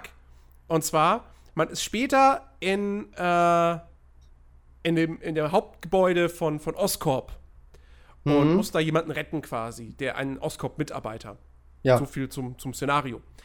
Und ich habe mich da komplett durchgeschlichen. Habe alle Gegner, die da waren, schön leise ausgeschaltet, hat perfekt geklappt. Hat Spaß gemacht. Und der Typ sitzt halt alleine, unbewacht, in seinem Büro, was komplett umringt ist, umrundet ist von, von Glasfenstern. Also von Glasscheiben. Fenstern. So. Und ich habe dann irgendwie äh, äh, an der Seite, an, an, an, an, dieser, an dieser Fensterscheibe, habe ich dann gehangen. Und dann bin ich durch diese Fensterscheibe geglitscht. Cool. Und dann war ich in diesem Büro drin und dachte mir, okay, warte mal, jetzt gehe ich mal zur Tür, weil da ist quasi der Triggerpunkt, den man aktivieren muss, damit es weitergeht. Ja, der lässt sich aber nur von außen aktivieren. und das heißt, ich hänge in diesem Büro fest. Und der Typ sitzt natürlich da einfach an seinem Computer und ne, dann bricht auch wieder so die, die, die Immersion, weil du merkst, ja gut, der ist halt einfach, der sitzt halt einfach da so und Hm. regt, sich, regt sich nicht und so weiter und so fort. Und dann habe ich versucht, durch die Scheibe zurück zu, rauszuglitschen. Das hat nicht geklappt und musste ich halt neu laden. Das ist natürlich Aber- äh, nicht so toll. Es ist nicht so toll, aber ähm, ja, irgendwie war das. Ich, ich war dann sehr verdutzt, als ich da drin war und dachte, ja, fuck, jetzt kommst du hier nicht mehr raus. Du bist gefangen. Sowas hatte ich zum Glück nie, aber ich habe ich bin ich habe irgendwie aber auch immer sehr viel Glück, dass ich keine Glitches oder so in Spielen habe. Ich habe glaube Ich ich, noch nie einen auch. großartigen Glitch gehabt, also Ja. nee, aber das ist ähm, Aber Moment, in, in, in in Shadow of the Tomb Raider hatte ich jetzt auch noch einen sehr lustigen. das habe ich äh, leider noch nicht gespielt. Da, da, da, Zwischensequenz, äh, Lara ist mit ihrem besten Kumpel unterwegs. Sie zwängt sich dadurch irgend so eine kleine Öffnung. Auf der anderen Seite wird sie von einem Jaguar angegriffen. Kamera schneidet auf den Kollegen. Das Lustige ist, er hockt dann da an dieser Öffnung und guckt durch. Und hinter ihm stand er nochmal. Ah, cool. Okay. stand das gleiche Modell einfach da. Und ich dachte so, okay. Ich habe nur ein bisschen von dem Spiel jetzt Gruselig. äh, ich habe es leider noch nicht gespielt, sondern nur so ein bisschen was vom Let's Play bei Rocket Beans gesehen. Ihr bester Kumpel ist dieser Typ, der so ein bisschen aussieht wie The, au- aussieht wie The Rock oder Ja, genau. Ach, der. Genau. Ja, ähm, nee, ich habe aber auch auf jeden Fall Lust, das noch zu spielen. Ähm, nee, nochmal auf Spider-Man zurück. Äh, ähm, von wegen hoffen, dass ein Sequel kommt und so. Es ist relativ wahrscheinlich. Also es gibt ähm, Ja. am Ende so ein paar Teases, es gibt auch eine After-Credit-Scene, Hm, die nochmal so ein paar Sachen anteast. Und ähm, auch im Spiel gibt es so ein paar Sachen, die so passieren, also ohne was zu spoilern, so vielleicht, also falls unter den Hörern so ein paar krasse Comic-Nerds sind und die sowas vielleicht, äh, die dann vielleicht aufhören. Es kommt im Spiel eine Spinne vor mit der Nummer 42 auf dem Rücken. Also hm, vielleicht sagt es dem einen oder anderen ja was. Und, ich habe äh, keine Ahnung. Ja, nö, es äh, ist halt dummer Tease, aber äh, ja, es, es kommt im Spiel eine Spinne mit der Nummer 42 auf dem Rücken vor. Es kommt eine, eine Figur im Spiel vor, die man damit zusammenbringen könnte. Also es werden noch Sachen angeteased für einen möglichen zweiten Teil. Könnte cool sein, was da okay. so, was da so kommt. Gäb's, gäb's denn noch irgendwas, was du dir für einen zweiten Teil wünschen würdest? Jetzt mal abgesehen von besseren Nebenmissionen. Ähm, ja, eine äh, ne Venom-Storyline. Hm. Weil ich Venom mag und da hätte ich Bock drauf. Also es ist ja jetzt auch schon offiziell von Entwicklern und so gesagt, dass eben das schwarze Kostüm im Spiel nicht drin ist. Mhm. Und äh, dass sie gesagt haben, sie haben es nicht reingenommen, weil sie meinen, das ist halt zu schade, um es einfach als doofes Unlockable zu machen, weil hinter dem Kostüm ja. so eine coole Story steckt und so und dann wollen sie diese Story lieber umsetzen in einer coolen mhm. Art und Weise, weil es ja schon so ein Tease ist, dass in einem zweiten Teil vielleicht eine Venom-Storyline vorkommen könnte. Hätte ich Bock drauf, meinetwegen auch noch mit einer Carnage-Storyline verbunden. Ich hätte gern äh, Craven in einem Spiel, weil ich Craven super gerne mag, diesen Jäger. Also so auf jeden Fall mehr Bösewichte. Unabhängig von, von äh, Nebenmissionen oder so, ich hätte gerne mehr ikonische Spider-Man-Bösewichte. Mhm. Und ähm, ja, ich, ich fand diese Passagen, wo man Peter selbst gesteuert hat, ganz schön. Also da hätte ich eigentlich schon ganz gerne auch ein bisschen mehr, dass man so ein bisschen noch mehr diese Ebene hat, diese persönliche Ebene. Die hat man hier zwar schon sehr, sehr viel gehabt, auch Zwischensequenzen, wo einfach nur Peter da sitzt und mit MJ über ihre Beziehung redet, über ihre ehemalige oder so. Ja in so einer Pizzeria, wo dann Stanley durchs Bild läuft. Und guten das, Tag, war, das war sehr schön. Guten Tag ja. sagt, ja, das ist schon ziemlich cool. Ähm, aber ja, mehr sowas, da hätte ich Bock drauf. Ja, stimmt. Stimmt. Also, wer weiß, vielleicht fällt ihnen ja auch irgendwas ein, so diese Peter Parker-Abschnitte halt irgendwie spielerisch interessant zu machen. Weil wenn du mit ihm unterwegs bist, ist es halt wirklich eigentlich nur zu einem NPC hingehen. Genau. Ja, wobei, naja, okay, gut, es, es, gab, es gab einen Abschnitt, wodurch das auch ein bisschen spielerisch was passiert. Ähm, aber in der Regel waren es dann doch eben reine, reine Storytelling-Abschnitte. Äh, genau, in der Regel ist es Lauf von A nach B. Genau, laufe von A nach B und sprich mit jemandem oder so. Genau. Ähm, meistens ist es dann irgendwie Tante May. Ja, ähm, oder Dr. Octavius. Oder Dr. Octavius, genau, ja. Ja, aber ich glaube, damit, damit haben wir es eigentlich äh, ganz gut abgefrühstückt. Ich glaube, wir sind durch, haben alle Aspekte des Spiels behandelt. Ähm, wie gesagt, für Spider-Man-Fans, die, die haben es eh schon. Na, möchte, möchte ich hoffen. Also für Spider-Man-Fans ist es definitiv ein Must-Buy. Es ist wirklich ein Pflichtkauf, genau. Ähm, wer jetzt einfach, wer jetzt Bock auf ein, auf ein, auf ein äh, cooles Open-World-Action-Spiel hat, wie gesagt, die Story macht echt Spaß. Aber ja, das, das Drumherum ist. Mh. Hm. Die Open World ist nicht ganz so geil, aber das, das Kampf-Gameplay macht halt auch echt Spaß, fand ich. Also, ja. wie gesagt, ich hatte echt viel Spaß damit. Ich bin zwar riesig großer Comic-Nerd und Spider-Man-Fan, aber eben auch eben, ich denke halt, wie gesagt, wer halt Bock hat auf ein cooles Actionspiel, kommt da eigentlich im Moment auch nicht drum rum, weil was gibt's da sonst im Moment an so coolen, äh, schnellen Actionspielen? Ja, gut. ja, das, ich, ich weiß nicht, da kommt halt erst, kommen da halt erst so Sachen wie, wie Devil May Cry und sowas. Genau. Aber ähm, das dauert ja auch noch einen Moment, bis das kommt. Mhm. Ja. Ja, wunderbar. Dann äh, danke ich dir auf jeden Fall, dass du mir hier zur Seite gestanden hast. Ja, gerne. Ähm, wenn irgendwie mal wieder ein Thema ist, wo du meinst, äh, ihr könntet einen Gast gebrauchen, äh, gerne. Du bist immer herzlich Bin eingeladen. Gern wieder mit dabei. Und wer weiß, vielleicht hört man ja auch mal noch äh, irgendwen anders hier aus dem Figomark-Team. Also außer mich. ähm, mal schauen wird sich mit Sicherheit die ein oder andere Möglichkeit äh, noch äh, ergeben. Ähm, liebe Leute, das war's für die heutige Ausgabe. Wir hoffen, es hat euch gefallen. Wenn dem denn so war, dann würden wir uns natürlich sehr darüber freuen, wenn ihr einfach mal auf iTunes geht und uns dort eine 5-Sterne-Bewertung gebt. Ansonsten verweisen wir euch gerne auch nochmal auf das Figomark selbst. Da gibt es immer sehr, sehr viele, sehr schöne Artikel. Ähm, ich weiß gar nicht, was das aktuellste ist. Was also, hat man zuletzt? Das aktuellste ist äh, meine Preview zu äh, Project Judge, dem neuen Spiel Stimmt. der Yakuza-Macher, was bei der, was letzte Woche bei dieser ähm, Sony PlayStation Line-Up Dingsbums-Sache vor der TGS, die ja heute angefangen hat, ähm, angekündigt wurde, ähm, was das große und der große neue Titel der, der Yakuza-Macher ist, was so ein Spin-off der Yakuza-Reihe ist. Und ich habe mir ähm, da mal den Trailer und so und das Material, was bisher veröffentlicht wurde, angeschaut und die Demo, die im japanischen PSN-Store momentan spiel halt runterladbar und spielbar ist. Und habe dann mal eine, eine Preview zugeschrieben, auch mit so ein bisschen Spekulationen auf Basis der Yakuza-Spiele, was da so kommen könnte und, und so und mir das Ganze nochmal angeguckt. Und eine Preview, die, das ist der aktuellste Artikel, der jetzt, glaube ich, gerade auf dem Figo-Mac ist.